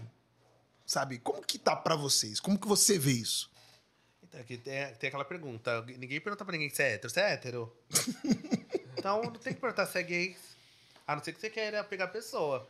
Se você é homem também quer pegar outro homem, você pergunta se é gay, porque você tem um interesse mútuo. Agora, se você não tem interesse de nada, você não tem que saber, gente. É fofoca, mas é, É. o quê? Quem muito quer saber, mexerico quer fazer. Dinheiro minha, minha É sobre isso. Mas se tem um contexto, Sim. você quer me pegar, você tá me perguntando é- eu vou te falar. Agora, do nada você vai perguntar se eu sou gay? Se é algum trampo, algum job? É um interesse que que não dá pra entender, entendeu? né? Tipo, é um interesse que às vezes Tipo, a mina o chega que, em que você, isso "Ah, vai é gay." mudar? Ela não quer você, não quer nada, ela quer saber se é gay. O que, que isso mudou na vida dela? Saber se você é gay ou não é? Tipo, não, não entendeu? mudou nada. Então ela Nada. perguntou só pelo. Mas eu, mas eu não acho que é, é por esse caminho que a, que a galera pergunta. É pelo caminho de, tipo assim, como você é, deu uma nomenclatura, é, você está dizendo para a sociedade, eu não sou isso, não sou aquilo, eu sou pan. A, é, a partir do momento que você, é, de forma ativa, diz sou pan, muita gente vai falar, Não, eu não sei já o que, deu que é. uma abertura, é. Você- aí, obviamente você vai falar, mano, eu não sei o que, que é. É, é, você, que, você perguntar, tá, mas o que, que é? Tem muita gente não não vai pesquisar o que, que é. É, Também tá com medo de, de, de, enfim, não ir lá e ofender. E tudo continua como tá. Mas é automático que a pessoa que, que é pan, ela fala assim, meu, eu queria o reconhecimento de estar dentro das siglas e tal. Então tá num momento meio, sabe, é, delicado a sociedade, sabe? De, tipo, de relacionamentos, de, de falar, poder falar, não pode falar, ofende, não ofende e tal. Não, é isso, tá, tá complicado até pra mim. Pronomes, tipo. É, uma discussão Tá difícil, que, gente. que Porque é, é- porque é bem extenso, né? Tem, tem várias Sim. possibilidades. E aí tem horas que você, tem, que- você não sabe se, você, se eu vou te chamar de ele, de ela. Que de repente você. é, eu tenho uma pessoa que eu já trampei que ele era um negrão. Negrão, você tá me vendo que é um negrão. Só que ele gostava que chamava ele por ela. no feminino. E aí, do feminino. E aí eu falo. É, Bugava a mente. Aí você tem que chamar. Só que né? aí, aí você toma ralo. Você toma coisa de rabo, porque você Sim. falou ele. Aí ele fala, não, é ela. Aí eu, tá, mas. De primeira eu tô vendo um negrão, não tem como eu adivinhar. Uma coisa é você já ter, sei lá, um, você, você olha, tem alguma coisa que te lembra, sabe? É, a gente tem que considerar. Eu não faço parte Uhum. de uma das siglas, então eu tenho que tomar cuidado, inclusive. Entra nesse quesito que o, que o Rodrigo falou. Tipo, de não ofender, mas eu acho que as pessoas precisam ter noção, sabe? Sim. É, Que é uma- não é uma coisa que é perceptível. Tipo, eu tô te olhando, eu não, não tem como eu vou. te- Como eu vou chegar e falar, ah, ela? Ah, então, ela. De Ou primeira, eu não tipo- tem como eu falar pra você que você é ela, porque. A primeiro gente- que eu não te conheço. E primeiro que eu tô vendo você, ele. Você não tá me mostrando nada que eu possa ter uma dúvida. sim, a nossa cabeça Se tá é condicionada. se você... A nossa cabeça tá, tá condicionada a uma normatividade. Aham, não- E exatamente. então a gente vê um corpo feminino, a gente imagina o ela. A gente vê um corpo masculino, a gente imagina o ele. Existe todo um contexto pessoal da pessoa que faz com que essas coisas mudem. Sim. Só que as a, a própria pessoa tem que ter a consciência de que as outras pessoas têm um, um padrão na cabeça que, ora, pode ser ofensivo, isso precisa ser combatido, conversado, e tudo mais. Só que tem hora que é a, a desinformação por não ser o comum. É, o- é e a gente precisa lutar para que seja o normal.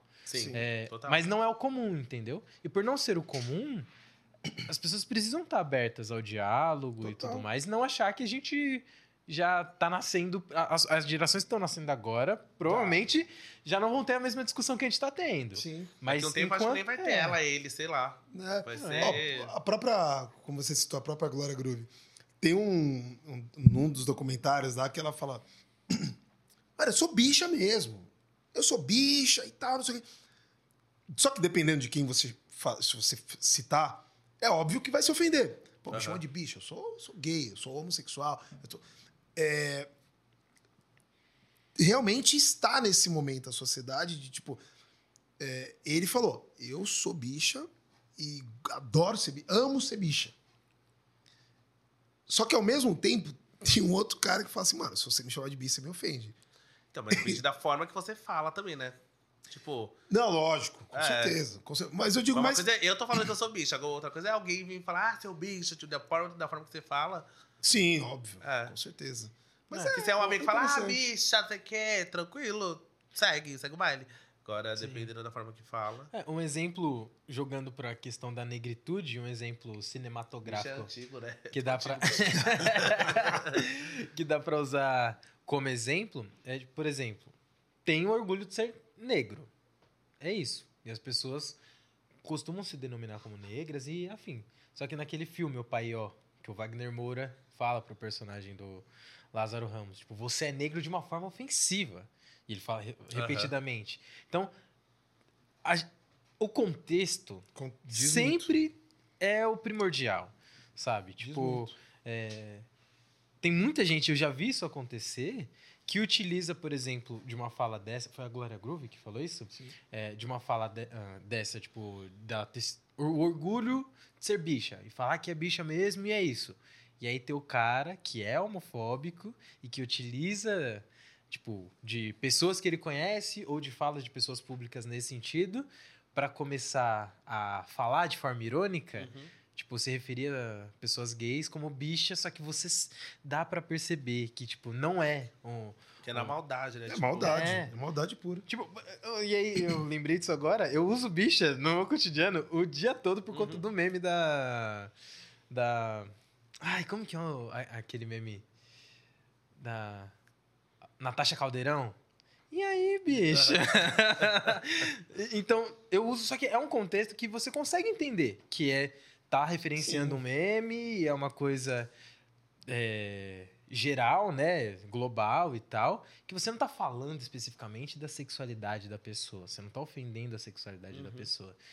Inclusive, isso também entra no contexto de, de que- quem tá falando pra com quem. Então, eu acho que Isso, as é pessoas isso. não podem utilizar esse, essa, essas coisas fora de contexto achando que vai passar batido. Porque não vai É e a gente isso. percebe, sabe? Não vai mesmo. Não passarão. Não Agora, passarão. É, para nós entrarmos no, no recado final, você tem alguma, alguma pergunta? Ou...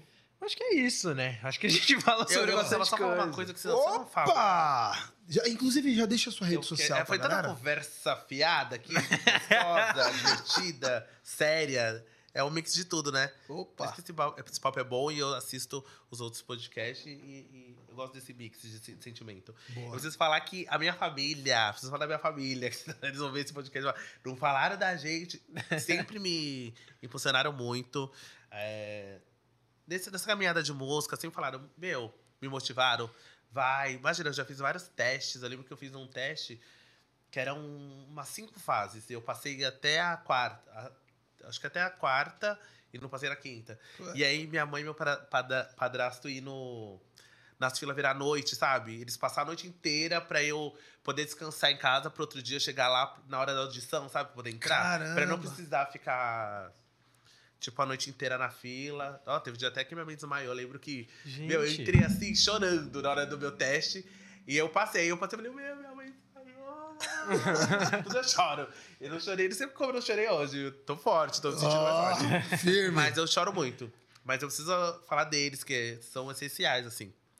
Top. Sempre todo, todo show que eu vou, a galera vai e compartilha. E minha mãe, ela sempre fala, ela fica meio magoada. Ela fala, meu, às vezes você faz as, as coisas, você nem me chama, meu. Quando eu vi, você já gravou. Eu queria participar mais, sei o quê. Eu falei, não, mãe, aqui é correria, você tá trampando aí, então pra não atrapalhar você, eu vou fazendo. E a hora que vai acontecendo, eu vou mostrando pra senhora e tal. Mas é isso, mãe. Eu sei que a senhora tá comigo sempre. Fica tranquila. É isso aí. Então, pra nós encerrarmos aqui, sabe aquele momento que você tá em casa e fala assim, meu, puta, a galera tinha que ouvir isso, cara. Eu queria que você desse um recado pra comunidade preta. Sabe aquele negócio que você fala assim, mano, tem um milhão de pessoas me olhando. Então eu tenho que falar uma coisa em massa, assim, sabe? Aquele recado que você fala assim, toda a comunidade preta tem que ouvir isso daqui. Nossa, puxado, hein? Opa! Aqui não é pra amador, não, rapaz. Meu, eu. Só que você tem que olhar pra aquela câmera. Galera preta! Eu só puxar aqui pra você. Negra preta. Aí. Gente, eu só quero dizer que nós somos muito potentes, que a gente consegue, consegue alcançar todos, todos os nossos sonhos, tudo que a gente quiser e se propor a fazer e correr atrás, nós somos capazes. Independente do que falam, do que acham, o achismo é deles. A gente sabe do nosso potencial. Então é isso. Bora pra frente, luta. Luta. Não, não luta. A gente já, luta desde sempre. Foca, foca, no- foca no- no- na coisa certa que você quer, que você vai realizar. E é isso, nós somos potência. Senhora e senhora, Márcio Costa!